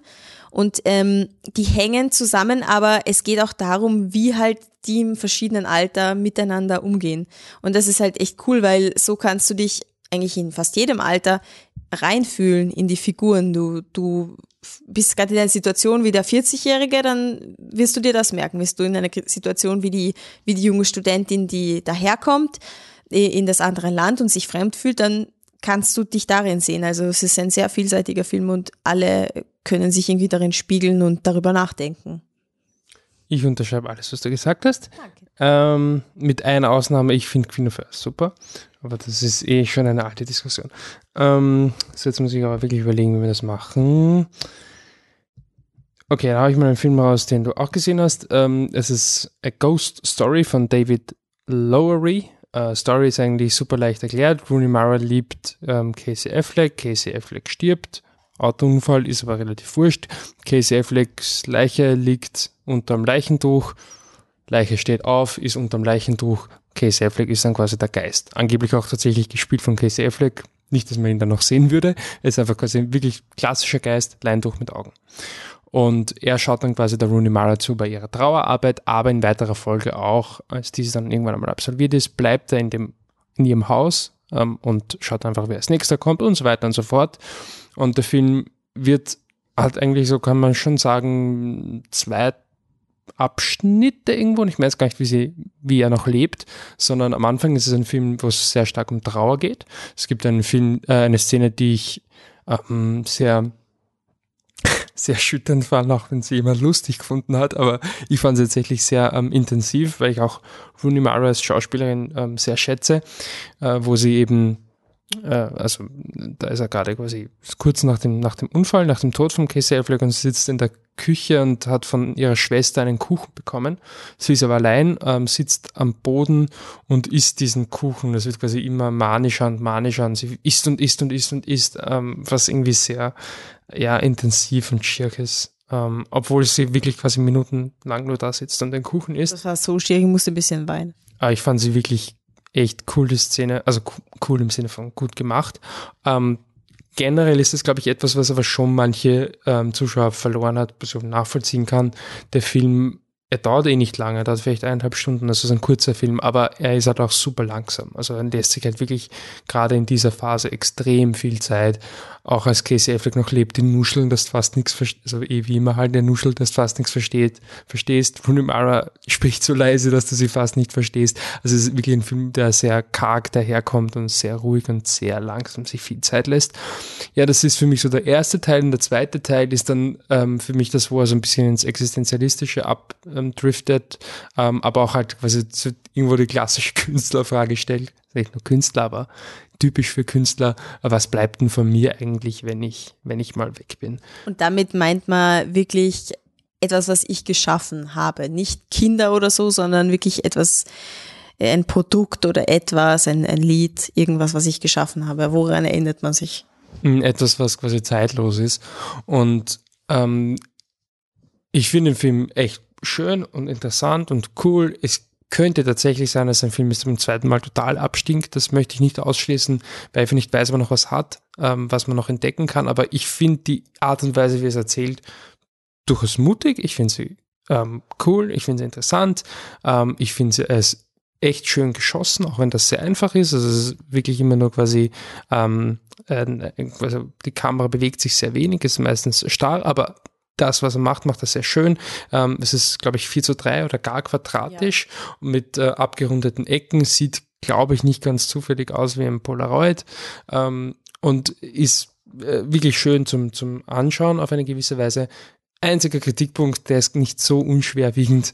Es gibt eine Szene, wo der Film aus irgendeinem Grund glaubt, er muss sich selbst erklären. Also Aber wirklich, also total eindeutig erklären. Also es ist nicht nur, er erzählt eine Geschichte und hofft dann, äh, du verstehst hoffentlich, was in dem Film vor sich geht, sondern dieser Mann erzählt, also der Mann könnte sich einfach herstellen und könnte das sagen vom Film und das wäre die Erklärung für den Film sozusagen. Also es ist ja. echt krass. Und was schlimm wiegt, äh, noch schwerer wiegt, finde ich, oder nicht noch schwerer, was noch schwerer wiegend macht, ist, dass er nicht einmal eine Figur im Film ist ist einfach nur, weil eben Casey Affleck Geist und zeitlos sieht halt immer Leuten zu und das ist halt einfach irgendein random Typ auf einer Party, der dir dann den Film erklärt. Es ist ja nicht immer so, dass dir wenigstens, also ich kann mich erinnern, auch wenn es schon länger her ist, ähm, an Still Alice, eh ein ganz cooler Film, aber mir hat er nicht so gut gefallen wie, glaube ich, den anderen, weil auch da mich der Film rausgeholt hat, weil es eine Szene gibt, wo der Film sich erklärt und das mag ich überhaupt nicht. Aber da erklärt wenigstens die Julianne Moore, die Hauptfigur, den Film. Und da ist er wirklich ein random Typ, der dir die, die, die Message vom Film, die du, glaube ich, schon kapiert hast zu dem Zeitpunkt, ins Gesicht prackt. Ähm, ja, das fand ich unnötig, aber den Film finde ich sehr cool. Ich weiß nicht, ob man, ich doch, doch, der, der kommt ins Gartenbaukino. Blödsinn, der kommt ins Gartenbaukino. Ähm, Finde ich voll cool, dass sie den, dass sie den spielen. Ich persönlich ähm, kann ihn sehr empfehlen. Da werdet ihr auch anderes hören, wenn ihr andere Leute von der Biennale fragt. Das ist vielleicht das Gegenteil von der Won von Wonderwheel. Der hat sehr gute Kritiken, aber auf der Biennale habe ich nichts Positives von ihm gehört. Außer von dir. wenn ich mir selbst beim Reden zugehört habe. Also, ähm, A Ghost Story von David Lowry kommt im Dezember ins Kino. Schaut's euch an, am besten im Gartenbaukino. Und ich finde ihn super. Äh, ach so, Anne, ich muss dir was. Ähm, Bitte gib, du musst mir die Knochen zu. Ähm, du redest jetzt über Florida Project oder ah, ja. Florida Project mach von Sean gerne. Baker. Oh ja, mache ich gern. Leute, ich, ich liebe Tangerine. Es ist ein genialer Film, noch immer, bin schon zweimal gesehen, also darf ich es jetzt fix sagen. Ähm, und äh, ja, schon in Tangerine hat Sean Baker bewiesen, dass er eins extrem gut kann, Lokalkolorit äh, zeigen, Kamera auf eine Stelle in der Gesellschaft draufhalten und die Stelle wirklich gut ablichten. Und das Krasse ist, du hast das Gefühl, du schaust eine Doku, weil es so ehrlich und echt ist. Aber da es ein Spielfilm ist, kann er dir auch die Juicy Bits, also auch die Juicy Bits. Es sind nicht nur Juicy Bits, es ist auch der Alltag sehr schön dargestellt, aber auch natürlich die, die schieren Seiten, die guten Seiten. Kann er dir die wirklich gut präsentieren und, und ein, ein Bild schaffen von einer Gesellschaftsschicht. In dem Fall geht's so, ist es in Florida, ist es in der Nähe von, ich glaube, Disney World ist das. Ähm, da gibt's ganz viele Motels und, und Geschäfte und, und was weiß ich, ähm, die schon in diesem Disney-Mode drin sind. Also die sind alle irrsinnig kitschig und mit so Figuren und ganz, ganz doll übertrieben, weil man möchte die Touristen da halt hinlocken. Nur der Gag ist, dass es halt ein sehr armer Teil ist und deswegen leben dort Leute in diesen Motels. Das sind arme Leute, die sich sonst keine Wohnung leisten können. Das heißt, die leben dort in diesem Motel, dürfen sie eigentlich nicht, aber mit dem Motelbesitzer, in dem Fall der, der William Defoe, der Bobby, ähm, haben sie halt so Abmachungen, wo sie halt, glaube ich, ein, ein paar Wochen können sie halt dort wohnen, müssen sie halt kurz alibimäßig ausziehen für eine Nacht, kommen dann wieder zurück und das geht halt diesen Kreislauf. Und der Film folgt der Mooney, ähm, gespielt von warte mal, der Brooklyn Prince, ähm, eine Brooklyn Kinder natürlich mit Doppel-N. Ja, genau. Because why not? Kinderschauspielerin, großartige Kinderschauspielerin. Sie ist die Tochter von Haley und Haley ist ähm, Bria Winate. Warte mal, die ist nicht drogensüchtig. Nein, sie ist so. nicht drogensüchtig. Sie ist ähm, sie, sie raucht halt extrem viel Gras und ist auch so in einer prekären Situation, wo sie halt mit ihrer Tochter herumgeht und, und halt versucht, bei solchen, bei gescheiteren Hotels ein paar Parfums zu verkaufen und sich so halt Geld zu verdienen und war irgendwie auch Stripperin oder mehr. Und ähm, folgst halt dieser Mooney, die mit ihrer Mutter eigentlich ein echt gutes Verhältnis hat. Also die Haley ist eigentlich eine, für das, was sie tut, eigentlich eine ziemlich liebevolle Mutter, aber halt der Erziehungsstil ist halt noch weniger als laissez-faire. Es ist halt, das Kind läuft halt den ganzen Tag mit seinen Freunden herum, egal ob Straße, egal ob, ob Motel, egal wo, sie, sie laufen überall hin, wo sie halt hinwollen. Und irgendwann am Abend kommen sie dann nach Hause und, oder am Nachmittag und verbringt halt Zeit mit der Mama. Das ist eine, es ist eine schiere Welt, es ist eine sehr harte Welt, es ist eine Welt auch, wo die Leute zusammenhalten. Auch der Bobby hält ähm, hält das ganze System zusammen, ist extrem beschützerisch, aber will halt, also lässt auch Sachen nicht durchgehen, also es ist so ein 50-50-Ding. Er ist wie so der, der wirklich der liebe Vater, der über alles wacht oder mehr so ein, so ein ähm, Tauf, äh, Taufpate oder so ein beschützender Mensch, der nicht dein Vater ist und deswegen auch eine Distanz zu dir hat. Und ähm, ein extrem ein hypnotischer Film. Du verfällst ein bisschen in Trance, wenn du diesen, diesem Alltag folgst. Und das ist das, was ich liebe an Sean Bakers Filmen, dass du einfach im Alltag versinken kannst. Und das ist, es gibt nichts Interessanteres als den Alltag. Und das zeigt er halt auch wirklich. Also das ist auch mein Lebensmotto und vielleicht deswegen liebe ich das so sehr, weil der Alltag ist eigentlich das Spannendste am Leben. Ja. Das hast du aber schön gesagt. Danke. Und für mich wieder der Beweis, es ist wurscht, wie viele Biennale-Filme du schaust die, die gehypt sind, die verpasst. Also die, die, wo dann nachher jeder sagt, wie super sie sind, die verpasst man doch wieder. Ja, ähm, der Film ist übrigens nicht ganz sicher, ob er ins Kino kommt, ähm, aber es wird ganz sicherlich dann irgendwo irgendwo auftauchen. Ähm, ich glaube, die Chancen stehen auch ganz gut, dass William Dafoe zumindest nominiert wird für den Oscar. Also ist er im, im Rennen. Das würde den Film natürlich auch wieder pushen. Vielleicht kommt er ja doch noch ins Kino. Wenn dann aber, denke ich, erst Anfang nächstes Jahr. Äh, ein Film, der Ende Jänner nächsten Jahres ins Kino kommt und der auch Oscar Bass hat, auch verdient, ist ähm, Three Billboards Outside Ebbing, Missouri von Martin McDonagh, ähm, den man vielleicht schon, also den man sicher sogar kennt von In Bruges, also Brügge sehen und sterben, oder auch Seven Psychopaths. Und äh, ist ein Film, wo Frances McDormand äh, die Mutter eines äh, vergewaltigten und ermordeten Mädchens spielt und sie sieht an der Straße, wo dieser ähm, Mord und Übergriff passiert ist, gibt es drei Billboards, also so alte Werbetafeln, so große, die leer sind oder ist nicht leer, es sind so alte Werbungen drauf und man weiß, okay, da, da, da ist eigentlich nichts mehr.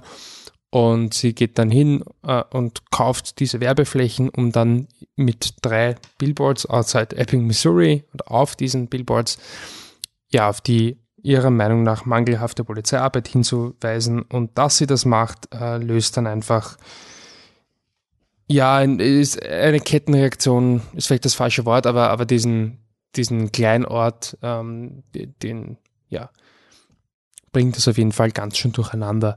Ähm, ist, das ist ein Film, der sowohl international als auch auf der Biennale unfassbar gut angekommen ist und ich glaube tatsächlich, dass der Film, also von allen Biennale-Filmen, ich weiß nicht, ob es mein persönlicher Liebling ist, aber ich glaube, das ist der unkaputtbarste. Ich glaube, den kannst nicht schlecht reden, weil er einfach er ist zwar ein bisschen konstruiert, aber er ist so clever konstruiert und er macht es einfach so gut, wie die, wie dieses Drehbuch einfach die einzelnen, ähm, also die, die einzelnen Charaktere immer wieder auf, aufeinander prallen lässt. Ähm, es gibt sogar etwas, äh, es gibt so einen Moment ähm, am Ende der Credits, wo ein, ein Schauspieler auftaucht und du denkst so, ah ja, voll, da war ja mal was. Und es ist aber ein Schauspieler, der am Anfang des Films eigentlich relativ eine prominente Rolle hat, ja, und dann ist, ist es halt irgendwann einmal nicht mehr so. Und das ist immer für mich ein Ding, was ich halt nicht schön finde, wenn, wenn ein Film quasi, obwohl er nicht übermäßig lang ist, eine Geschichte erzählt, die sich halt lang anfühlt, weil sie, also nicht, der Film fühlt sich nicht lang an, aber es fühlt sich an, als wäre viel passiert. Und es passiert eben nicht nur handlungsmäßig viel, ähm, sondern einfach auch zwischen, äh, zwischenmenschlich, die äh, einzelnen Verbindungen. Aber natürlich ähm, hat er auch eine klar äh, politische Note.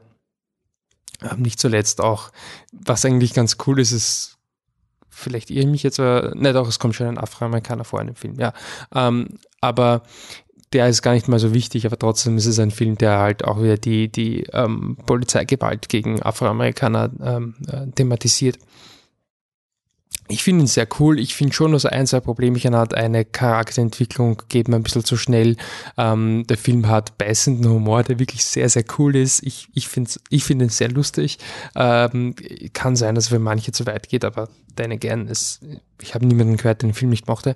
Ähm, aber ähm, es gibt halt ein, zwei Witze, die finde ich unnötig oder nicht, das finde ich deplatziert. Aber im Prinzip, mein Gott, was soll's. Ähm, der Film ist auf jeden Fall richtig, richtig, richtig gut. Ähm, ich finde das Drehbuch echt super. Ähm, wie gesagt, ja, konstruiert, aber eben gut konstruiert, weil es wirklich äh, Sinn macht, was er da eben zusammenführt.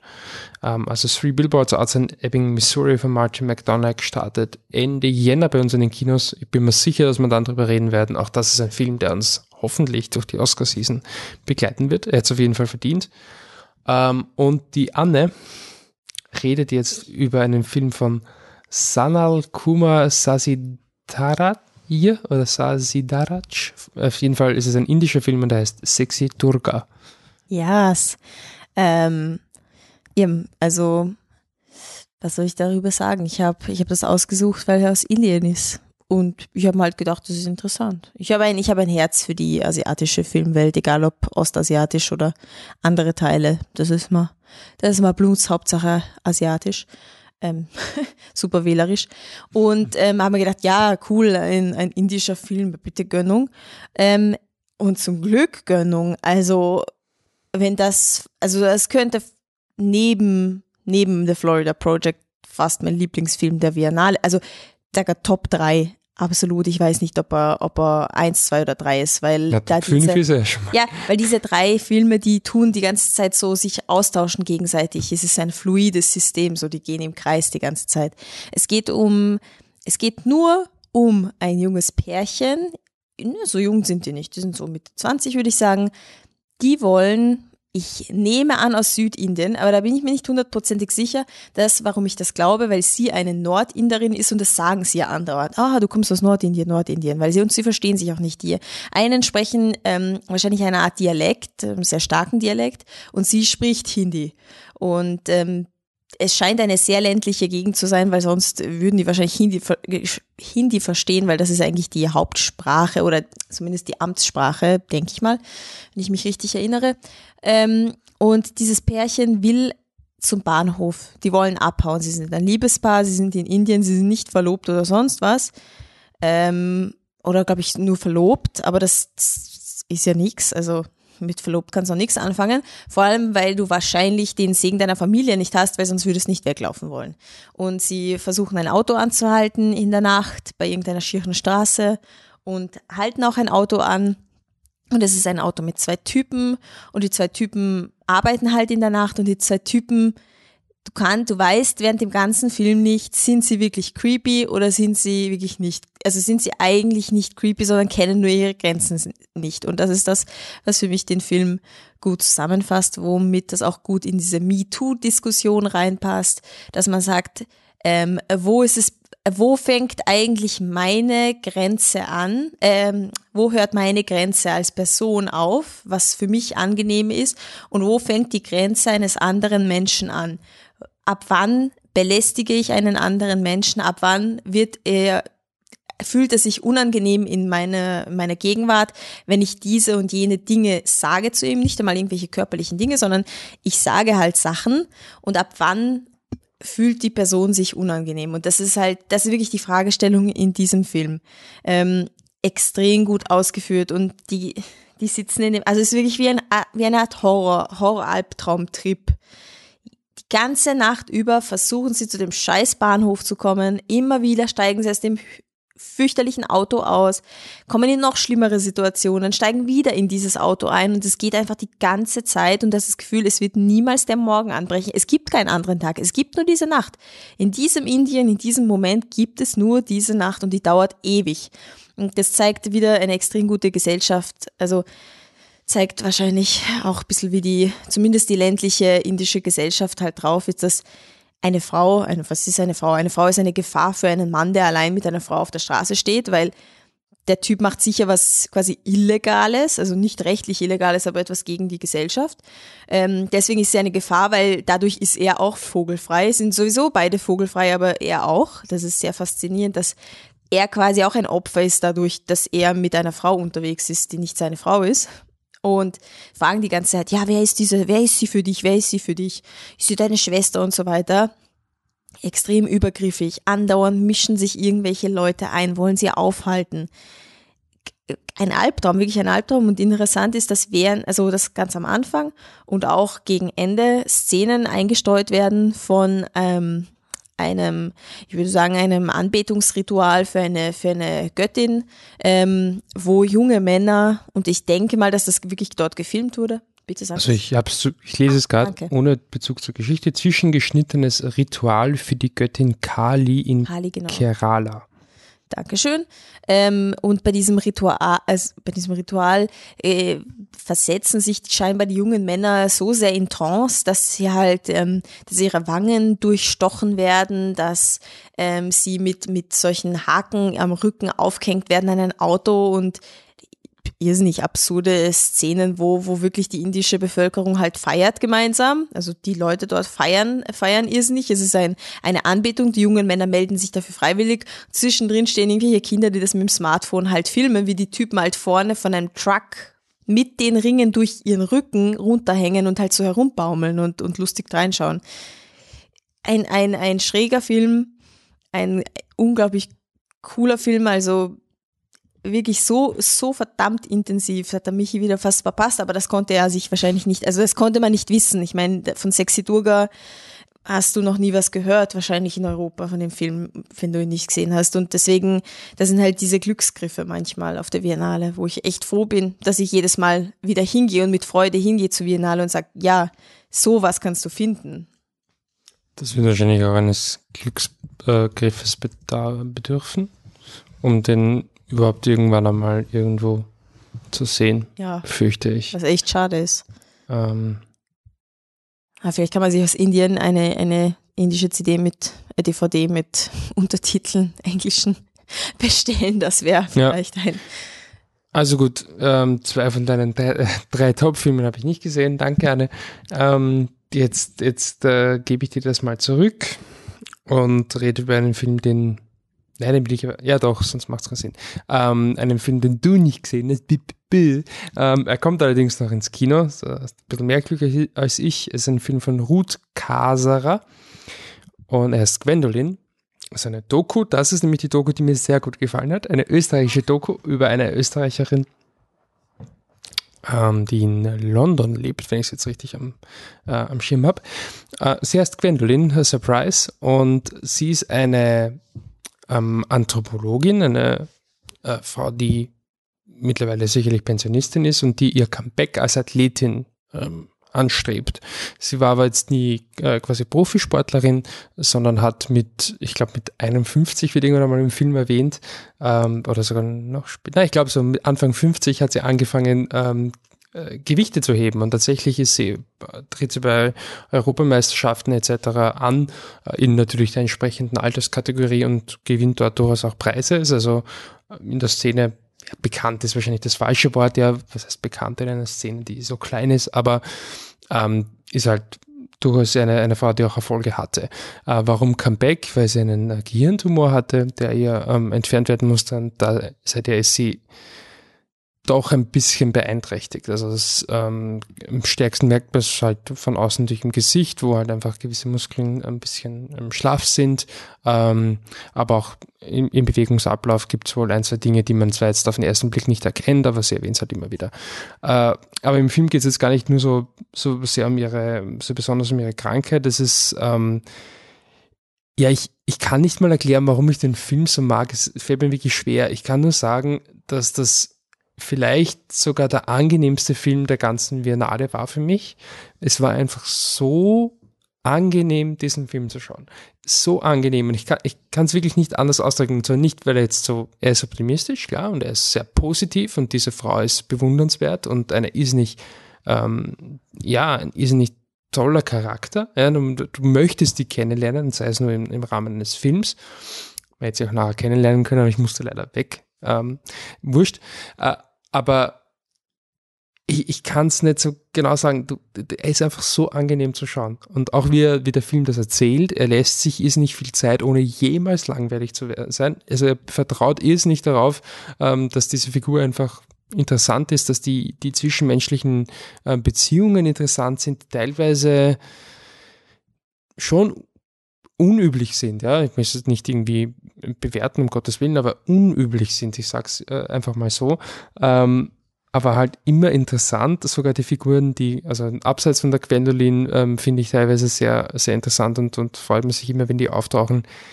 Nochmal, er ist einfach so angenehm zum Schauen und ich kann ihn einfach nur jeden ähm, an, ans Herz legen, weil es ist halt, ich finde, er hat ein bisschen was ähm, so ich hoffe, da verschrecke ich jetzt niemanden, aber es ist viel, viel, viel, viel kürzer. Er hat so ein über die Jahre Ding. Oh, ich wollte es die ganze Zeit aber sagen. Im, aber ich finde ihn angenehmer zum Schauen. Also ich finde ihn nicht, jetzt nicht besser oder was, aber ich finde ihn angenehmer zum Schauen, ähm, nicht nur weil er kürzer ist, auch weil er kürzer ist. Aber es ist schon, es ist ein Film, der gibt dir narrativ vielleicht schon ein bisschen mehr, hat schon, wobei, ja, über die Jahre hat er auch Struktur, aber er ist ein kompakter und er hat schon dann eine klare Botschaft am Ende. Und wenn es nur ist, fuck yeah, die Gwendolyn ist super, ja. Aber er hat schon, er macht schon deutlicher, äh, deutlichere Avancen zu einer, zu einer Botschaft. Aber ähm, er ist schon noch gleichzeitig dieses schau es dir einfach an, weil du wirst es gerne schauen und dann schau halt, worüber du nachdenkst. Ich finde, vielleicht mögen manche Leute jetzt sagen, Zeitverschwendung, das finde ich aber nicht, weil die Art und Weise, wie es erzählt, alleine finde ich schon das Kinderticket wert ist. Ich kann ihn wirklich nur herzlichst empfehlen, ist sicherlich auch ein Film, den ich nochmal schauen muss, um es wirklich abzusichern, aber alles, es ging ganz offensichtlich, so viel sage ich nur dazu, nicht nur mir so, dass er einem wirklich auf eine ganz subtile, ruhige Art und Weise flasht. Also hat mich wirklich auf eine gewisse Art geflasht. Ich will sagen, ist nicht mein Film des Jahres oder so, aber einfach so angenehm zum Schauen. Ich fand diese Frau einfach so interessant, sympathisch, ja, optimistisch, aber auch die, die, die, die anderen Charaktere. Na, ich ja, hat mich einfach so viel Charme, der Film. Ähm, ja, finde einfach sau cool. Ähm, mehr kann ich dazu nicht sagen, weil es einfach so unbestimmt ist, meine Emotion gegenüber dem Film. Ähm, ich glaube, ein bisschen konkreter ist unsere Empfindung. Ja, ich weiß nicht, jetzt haben wir noch zwei Filme, den zweiten, letzten machen wir irgendwie dann gemeinsam. Ja. Ähm, machen wir davor. Ähm, Nelyobov, wahrscheinlich falsch ausgesprochen, oder eben der internationale Titel ist Loveless, ein russischer Film von Andrei Ziergintsev, den wir von Leviathan schon kennen. Hat auch schon umgehaut, Leviathan. Und ich würde sagen, Nelyobov ist auch, also wie ein Schlag ein bisschen in die Magengrube. Ist nicht, ist nicht schön, aber vielleicht weckt es dich auf in einem Sinn. Ich weiß nicht, ob ich jetzt Gewalt verherrlichen möchte, aber ich, ihr wisst sicher, wie ich es meine. Ähm, es geht um ein, Michi schmunzelt sich. Ja, gestern ist Fifty Shades Darker gelaufen. so musst du wieder an Gewalt denken. ähm, es geht um ein, ein Paar, das sich scheiden lassen möchte oder gerade während mitten in der Scheidung ist. Sie hat schon einen neuen Partner, er hat eine neue Partnerin, die ist sogar schwanger. Sie haben gemeinsam einen zwölfjährigen Sohn. Niemand äh, will diesen zwölfjährigen Sohn haben, so schier es auch klingt. Genau das ist es. Sie wollen ihn halt ins, ins, er ist ihnen nicht komplett wurscht, aber schon ziemlich so auf die Art, ja, sie tun ihm eh was Gutes, wenn er dann ins Heim kommt und dann kommt er ins Internat und dann kommt er ja eh irgendwann in die Armee, also passt, passt ja eh. Und sie möchte, na, ich, ich, ich, ich lasse mich nicht immer in die Rolle drängen und, und du, du hast mir das eingebrockt, bla bla. Und er ähm, will auch irgendwie sein, sein er will ähm, eine, ein positives Bild halt behalten, weil er arbeitet in einem in einem Job, wo sein, quasi seine Religiosität extrem wichtig ist und dass er halt verheiratet ist und nicht geschieden ist und so weiter. Also er kämpft eher mit den Problemen und sie halt schon mit der extremen Form von, du hast mir das andreht, das Kind, und ich war eigentlich nie dafür. Ähm, und der Junge hört aber diese schiere Diskussion und rennt davon.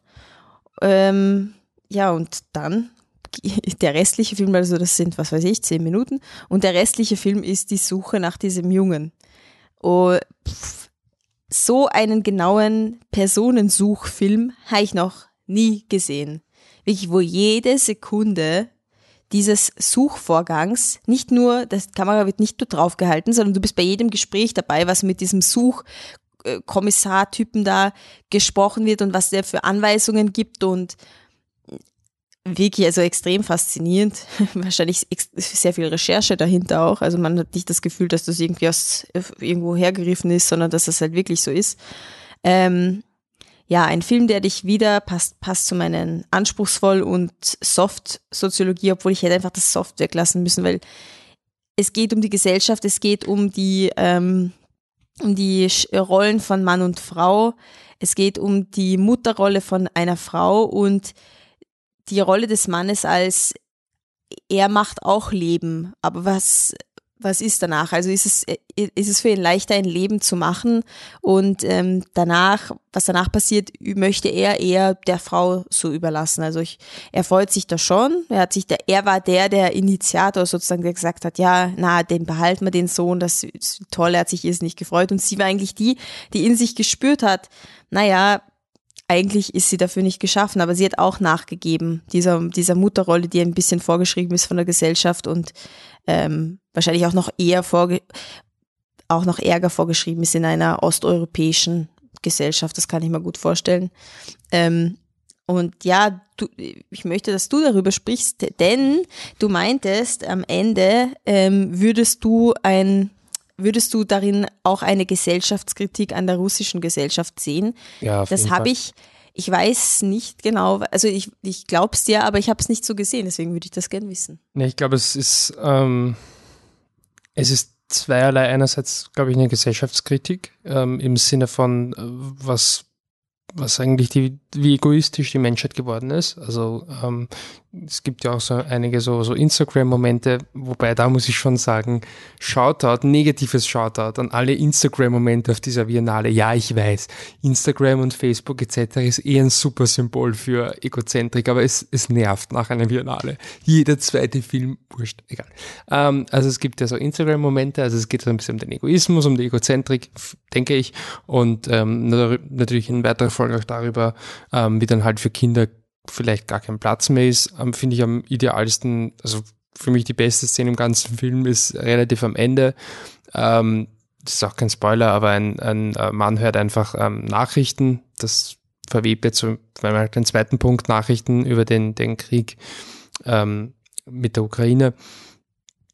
Und daraufhin ist er halt wohl so frustriert oder halt auch so ähm, angespannt und, und überfordert, äh, dass er das Kind, mit dem er er hat nicht wirklich gespielt mit dem, aber es, es braucht halt was und dann nimmt es einfach und schmeißt es in so ein, sein Gitterbett. Also es ist nicht so brutal, wie es klingt, aber es schon relativ hart.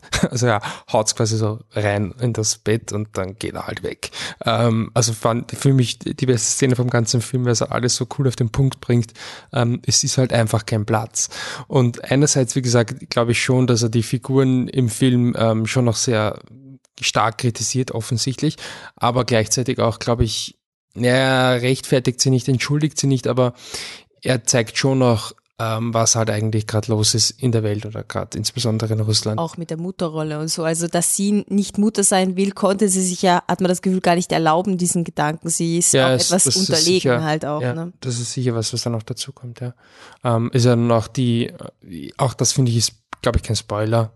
Äh, nein, ist kein Spoiler, aber die, das letzte Bild des Filmes ist ähm, die Dame, ähm, die die Mutter vom Kind ähm, sprintet auf einem einem Laufband und sie hat so ein Russland-Shirt an, wie so ein, so ein Olympisch, Olympiashirt oder so. Ja, gar nicht das Shirt, sie hat sogar das Trainingsanzug, den Trainingsanzug. Ein Trainingsanzug halt, ja, mit, mit Russland drauf halt, oder Russia, was weiß ich. Und ähm, dann geht ihr halt die Luft aus. Das fand ich so, okay, schon relativ ähm, offensichtliche Kritik halt am, auch am Land als Ganzes. Ich fand ihn, ähm, das sehe ich schon gesagt, ich kann eher allen zustimmen. Ich finde ihn voll gut, hat mir wirklich gut gefallen. Ja. Ähm, und der André Sirgintsev ist weiterhin ein Regisseur, auf den ich, glaube ich, hören werde, Mhm. auf den ich achten Auf jeden werde. Fall. Ähm, jetzt weiß ich nicht, wie man das machen möchtest. Du dem, soll ich den Plot machen und dann sagst du mal, Ja, warum, genau. warum es so super ist? Ähm, die Anne, bei der rotiert bei mir rotiert da nicht viel. Für mich ist das der Film auf der Biennale, der mir am besten gefallen hat. Wir haben ihn nicht im Kino gesehen, ähm, weil es einfach nicht ausgegangen ist, aber es gibt den auf ähm, Amazon, glaube ich. Zum Live. Das ist eine Werbung, wurscht. Aber es gibt den als Video on Demand. Ähm, und äh, der Film heißt Grave oder Grave? Graf. Graf, ähm, beziehungsweise Raw ist der englische Titel von ja, Julia Ducournau, wahrscheinlich auch falsch ausgesprochen. Und in dem Film geht es um eine äh, junge Veterini Veterinärmedizinstudentin. Sie kommt frisch auf die Uni, sie ist natürlich Vegetarierin, sie ist natürlich ein Genie, sie wird sehr doch relativ streng erzogen und ist ähm, voll das korrekte, brave Mädchen, das auch ein bisschen überfordert ist von dieser ganzen wilden Welt. Und wen trifft sie dort? Natürlich Ella Rumpf, die wir Oh. auch schon kennen, das Tiger Girl. Herzi, Ella, Ähm, Herzi. Und sie ist halt ihre große Schwester, die ist da wirklich total das Gegenteil. Also wird schon eingeführt damit, dass sie halt quasi ähm, auf einer Party tanzt und ich glaube, bevor man irgendwas anderes sieht, sieht man mal ihr Gesäß in so einer kurzen Hose und also so einem Shorts und tatsächlich ist sie halt ähm, quasi die, die total ähm, wilde, ähm, sexy Schwester, die halt äh, auf die Partys geht und die es halt krachen lässt. Ähm, und ich glaube, so kann man wahrscheinlich ungefähr erklär, erkennen, was dann ungefähr die Symbolik des Films auch zu bedeuten hat. Ähm, jedenfalls nimmt das Ganze dann eine relativ krasse Wendung, als bei so einem Aufnahmeritual die äh, junge, jüngere der beiden Schwestern ein Stück, ich glaube Kaninchenleber was? Ich glaube sogar Kidney, was ist das? Niere. Niere, okay. Aber Kaninchen, oder? Ein Stück Niere von einem Tier muss sie essen, roh. Und ähm, zuerst kriegst du der Bauchweh und ist ja voll schlecht, aber dann ähm, ändert das in ihr offensichtlich oder weckt das in ihr den Wunsch, Menschenfleisch zu essen. Ja, und da kommt sie dann langsam drauf und dann, ja, es, der Film erforscht jetzt gar nicht so genau, wie sie damit, schon ein bisschen, wie sie dann damit leben kann, aber ja, das ist natürlich vor allem symbolgeladen. Ja, Anne, finden wir den Film? Was, was, was, finden was wir. halten wir von dem Film? Ich finde ihn mega, mega findet man ihn. Es ist wieder diese weirde Art von Feel-Good-Movie, wo du eigentlich denkst, das ist kein Feel-Good-Movie, aber irgendwie fühlst du dich gut danach. Also es ist, es ist diese faszinierende, äh, faszinierende Art von, von Film, die dich einfach mitreißt und wo du dich gut fühlst danach eben, obwohl es nicht, es nicht so alles so super läuft. Und das ist auch eben Tiger Girl, wobei Tiger Girl nicht so pessimistisch ist. Oder Nee. ja, wohl eben. Das ist aber auch, du fühlst dich so geil nach Tiger Girl und nach Graf fühlst du dich auch ziemlich, ziemlich gepusht. Das ist echt ein, ein krasses Phänomen. Ähm, ich finde, dass, ähm, dass, dass die Figuren echt so cool geschrieben sind, weil niemand ist wirklich gut und niemand, niemand ist böse. Also es ist wirklich, es gibt kein Schwarz-Weiß, es gibt nur Grauzonen. In dem ganzen Film gibt es nur Grauzonen. Die, die ähm, Hauptfigur, das Mädel, ist eine wandelnde Grauzone. Einerseits ist sie wirklich super klug, äh, Vegetarierin hält sich da voll dran, aber auf der anderen Seite ist der ärgste Besserwisser und geht den, geht die anderen Studentinnen, auch die älteren Studentinnen halt voll an und bessert sie aus und bessert die, was weiß ich, die Klassenarbeit oder was das ist von der, von der großen Schwester einfach aus, aus ohne dass sie die gebeten hat. Also sie ist halt ein extremer Besserwisser und, und, und steht da halt auch ein bisschen dazu und versteht nicht, warum das alle so komisch finden.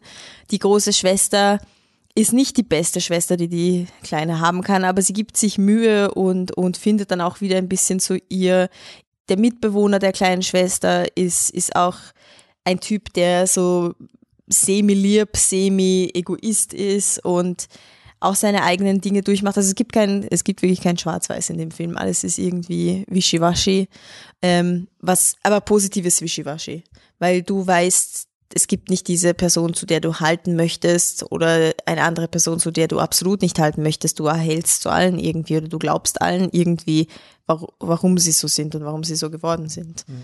Ähm, ja, für mich, für mich persönlich steht, also der Film hat natürlich seine Metaebene, aber ich finde es einfach auch irgendwie geil, wie er ein Konzept reinwirft von wegen, ja, du bist jetzt Kannibalin, ja, und dann kommt die Schwester her und sagt, Herr, du musst damit umgehen. Und ich habe das schon seit, seit zwei Jahren. So quasi wieder dieses, es ist einfach dieses geniale Geschwistergefüge. So die große Schwester, die damit selber nicht gescheit umgehen kann, muss aber noch angeben vor der kleinen Schwester, die ja in anderen Belangen um einiges klüger ist und so. Also so viel coole, gute Ebenen, Familie und, und Freunde und wie, was ist mein Platz in der Gesellschaft, wie finde ich mich zurecht und dann wirklich der coole Horror unter Anführungszeichen Genre-Teil also, dass das alles zusammenpasst, ist mhm. wirklich, wirklich faszinierend. Ich will nur aufpassen, dass wir nicht über die Story verkaufen, weil ich glaube, das könnte die Leute irgendwie, also wenn man jetzt, keine, es geht jetzt nicht darum, dass eine Kannibalen-Szene aufgedeckt wird, also äh, Kannibalen, so, Underground-Szene aufgedeckt wird oder sowas. Ja, ich möchte nicht, dass man das, also ich finde, er lebt halt schon auch stark von seiner Symbolik. Also es ist halt wie, ich finde, es ist halt ähnlich wie Tiger Girl, weil ich finde, bei Tiger Girl steht die Story, die Story ist auch nicht so riesig, aber eher mehr dieses wieder dieses Draufhalten, was wir halt, glaube ich, beide genießen, dieses Draufhalten auf eine, wenn eine Situation, eine Szenerie gut ausgearbeitet ist, dass man die Kamera draufhält und den Figuren einfach folgt und schaut, was die halt machen. Ne? Ja, das bringt mir auch zum anderen Punkt, der mir extrem getaugt hat. Ähm, die Kamera hält nämlich ja, klar, hält es manchmal drauf, aber manchmal tut sich schon auch wesentlich mehr als das. Äh, da gibt's vor allem, also ich finde, anders ausgedrückt, ich finde den Film visuell sehr stark. Ähm, insbesondere eine Szene, wo du, du hast das super, du hast das Cold Turkey für dich und ich finde, es passt perfekt, wo die, ähm, ich weiß nicht, wie die Schülerin heißt, aber sie hat halt quasi ihren, sie isst diese Niere und dann ähm, kann sie quasi keine Menschen essen, also kann sie nicht einfach Menschen essen. Und äh, da ist sie dann quasi in ihrem Bett und der Film ähm, filmt das quasi unter der Bettdecke. Es ist super getaktet mit der Musik ähm, und wie sie es da hin und her haut und hin und her rüttelt, ist ähm, bildlich einfach irrsinnig stark. Wie gleichzeitig, halt wirklich aus Drogenfilmen kennt. Ne? Ja, und gleichzeitig aber wirklich ja unangenehm und ähm, ja beeindruckend. Ähm, aber es ist nicht der einzige Moment. Also er hat generell, er hat auch wirklich keine Angst natürlich vor Blut, eh logisch. Aber auch zum Beispiel diese Partyszenen finde ich fängt er irrsinnig cool auf. Ähm, und Nein, ich finde ihn einfach super. ich finde ihn einfach so super. Äh, ich, es hat auch überhaupt nicht keine Ahnung, ist bei mir kein Reflexionsprozess eingesetzt, wo ich mir gedacht habe, na okay, er ist ganz, nein, er ist einfach so. Ich nein, er ist wirklich einfach, ähm, er ist einfach Und ich finde die Symbolik in dem Film einfach großartig. Vor allem, er ist so viel tiefer, als du im ersten Moment denkst. Und du denkst dir so, ja, also du checkst es schon relativ schnell, wofür ungefähr die Symbolik steht. Ja, also klar, die große Schwester, die, die hat was, was sie nicht hat und da muss sie irgendwie doch noch hin, aber dafür muss man natürlich irgendwie auch Opfer bringen. Ja, soll ich wirklich Menschen essen? Blut, bla. Okay. Aber der Film ist halt, es geht halt schon tiefer als das. Es ist nicht einfach quasi das klassische oder einfache, unter Anführungszeichen, Coming of Age, sondern das ist schon, es ist nicht kein Zufall, dass es sowas Krasses ist, dass es sowas Problematisches ist, dass es etwas ist, was du nicht ausleben kannst. Es ist schon, glaube ich, äh, viel auch Außenseiter-Denken, beziehungsweise ja, ich meine nicht, dass der Film jetzt Radikale verteidigt, das, darauf möchte ich nicht hinaus, aber quasi schon so, wie kannst du deine extremen Ideen oder deine Extremität irgendwie so kanalisieren, dass es halt, ja, quasi dir, aber auch deine Mitmenschen äh, da, was davon haben. Und ich glaube, es ist auch wirklich kein, kein Zufall, dass in der Day and Age, die wir halt haben ähm, in Bezug auf Ernährung, dass die Symbolik ausgerechnet etwas mit Essen zu tun hat. Und dass sie halt am Anfang Vegetarierin ist und dass sich dann eben genau ins Gegenteil umwandelt. Ähm, klar, es ist ein super passendes Symbol, wie gesagt, fürs Coming of Age. Aber ich würde mal behaupten, es ist kein Zufall. Und so würde ich auch behaupten, dass es viele Film Dinge gibt im Film, die, die kein Zufall sind. Ähm, auch die sexuellen Orientierungen von den einzelnen Charakteren, was dann genau passiert, mit wem diese Dinge passieren, etc. Das ist, denke ich, schon alles sehr durchdacht. Ähm, und wie gesagt, ich finde ihn visuell stark, ich finde ihn auf der Bedeutungsebene sau cool. Ähm, und mein einziger Kritikpunkt, den ich habe, den will ich eigentlich nur als Warnung aussprechen, weil es kein Kritikpunkt ist. Am Anfang war ich überhaupt nicht drinnen. Also die erste Szene ist weird, aber ein gutes Weird. Das ist wirklich nur so ein, ein, ein Shot, der macht in dem Moment keinen Sinn, aber ist interessant, passt perfekt. Aber sobald sie dann auf diese ähm, Uni kommt, ist es halt wirklich total übertrieben. Also vielleicht ist es eh so, es wirkt total übertrieben. Also sie wird da, ähm, kommt Eine in so ein, Initiation sozusagen. Genau, also so ein Aufnahmeritual, was so extrem ist. Und mir dachte, pff, also ich weiß nicht, Leute, müsst es wirklich so übertreiben. Aber es ist einfach die Ästhetik vom Film und nach zehn Minuten später war, war ich voll drinnen. Aber ich deswegen Warnung, weil es ist eben, ihr werdet es nicht im Kino sehen. Ähm, deswegen, äh, ja, Ich möchte nur ganz ab. kurz ähm, auch einen Shoutout an einen anderen Film, wo ich denke, man könnte ein echt gutes Double Feature draus machen. Der Nachtmar ist für mich, kann man äh, in einem durchschauen, beide, und man wird so gepusht, das wieder verlassen, dass man gleich sofort Party machen gehen muss, glaube ich. Also du brauchst nicht mehr trinken, du musst nur die zwei Filme hintereinander schauen und nicht, nicht sehr müde sein dabei und dann, dann gehst fort. Also dann feierst du die Nacht deines Lebens, glaube ich. Also ist wirklich so. Aber ist, jetzt habe ich es gar nicht so im Kopf, Nachtmar endet aber äh, doch relativ optimistisch, oder? Genau, Nachtmais ist durchaus optimistischer für die, Ja. für Ich meine, Raw ist die nicht, Gesinnung der Hauptfigur. Raw ist, wenn dann eher zynisch, würde ich das Genau. pessimistisch bezeichnen, aber, aber halt, genau, weil in Ja. dem Film ist es, glaube ich, relativ klar, dass sie Ja, wo, wo genau. angekommen ist, was jetzt in Raw, Spoiler, vielleicht nicht so klar ist. Ähm, ja, den Film ähm, gibt es als Video on Demand, das gibt es natürlich auch auf ähm, Blu-ray, Schrägstrich DVD. Ähm, ich finde ihn einfach super, wenn es nicht schaut, seid selber schuld. Ähm, ich bin auch ein bisschen, äh, gut, das wäre bei uns wirklich schwer möglich gewesen, aber ich ärgere mich schon sehr, dass wir nicht im Kino geschaut haben. Aber es wäre nicht möglich gewesen, aber ich hätte ihn gerne im Kino gesehen. Ähm, vielleicht nicht unbedingt mit zu vielen Leuten, weil man, also es ist ein Film, der sehr wohl schwarzen Humor hat, aber ich glaube, man würde dann vielleicht auch über Szenen lachen, wo es nicht passt. Weiß ich nicht, wurscht Vorurteil. Ähm, aber ich hätte ihn so gerne auf einer großen Leinwand gesehen. Ja, schon, schon. Obwohl es schon sehr kuschelig war am Sofa und das hat, Ja, aber Hat auch gut, was. okay, ja. Ich hätte nicht, ich wäre nicht gern zu dem Zeitpunkt im Kino gewesen, weil mit ah, ich dir verstehe, was du meinst, ja. Sofa-Film schon ist immer großartig, aber genau. Ähm, ja, also Raw für mich, also wie gesagt, für mich, ich mache da keine Gefangenen. Für mich ist das der beste Film, den ich gesehen habe auf Ich der habe eben Biennale. das Dreierradl, um es nochmal zusammenzufassen, Dreierradl, The Florida Project, Sexy Durga und Raw, äh, ja genau, Raw, Kern sind das Dreierradl, was sich dreht und dreht und dreht. Ja, bei mir wäre es sicherlich, wie gesagt, Graf oben und von unten schauen dann rauf ähm, die Billboards, ähm, auch die Gwendolyn, auch wenn ich es nicht argumentieren kann, aber Schätzelein, du hast, Shape du baust Water. einfach deinen Dokumentarfilm, der dich einfach berührt, ohne dass du es wirklich sagen kannst, warum es ist. Ich konnte es bei, bei, über die Jahre, weiß ich nicht, ob ich argumentieren konnte, warum ich Nach finde, dass einer gewissen Zeit schon, dass aber der, ja, aber da konnte ich vielleicht nicht argumentieren, warum ich finde, dass es ein guter Film ist, aber ich konnte argumentieren, warum es mich persönlich berührt. Ich weiß auch immer nicht, ob es wirklich so ein toller Film ist, aber er berührt mich nach wie vor. Bei Gwendolyn weiß ich gar nichts, aber deswegen schaue ich vielleicht einfach nochmal. Ähm, ja, und wie gesagt, natürlich ähm, Shape of Water, ich finde eben Ghost Story auch super und Nedyubov, ja, genau. aber Golden Exit möchte ich nochmal sagen. ja, das ist eh schon durch, ne? Ja, haben wir eh schon alles wieder wiederholt. Geht wieder von vorne los, Freunde. Annemarie, wenn man dir sagen möchte, Ach Gottchen. wo, weiß ich nicht, was möchte man dir sagen? Das Sexy Durga, der, ich habe ihn zwar nicht gesehen, aber das klingt scheiße. Wo macht man das? Ja, da muss ich wie immer mal wieder sagen, das sagst du mir gar nicht, Bruder. Ähm, Okay, wenn ich dir sage, dass ich ihn auch gesehen habe, ich war einer von den 20 Leuten im, Im Erik Leskow im Eric Glasgow Metro-Kino. angeschaut haben. Ähm, also auf Twitter Viennese Cat, Wiener Katze auf Englisch. Und ähm, ich bin aber faul dort, muss ich sagen. Ja, aber ich, ich, ich weise dich dann darauf hin, dass sich jemand angeschrieben hat. Ja, stimmt, genau. Ich, ich wäre brav und würde antworten. Also ihr könnt mich wirklich gerne anschreiben. Ich bin ihr Twitter-Manager. So ist es.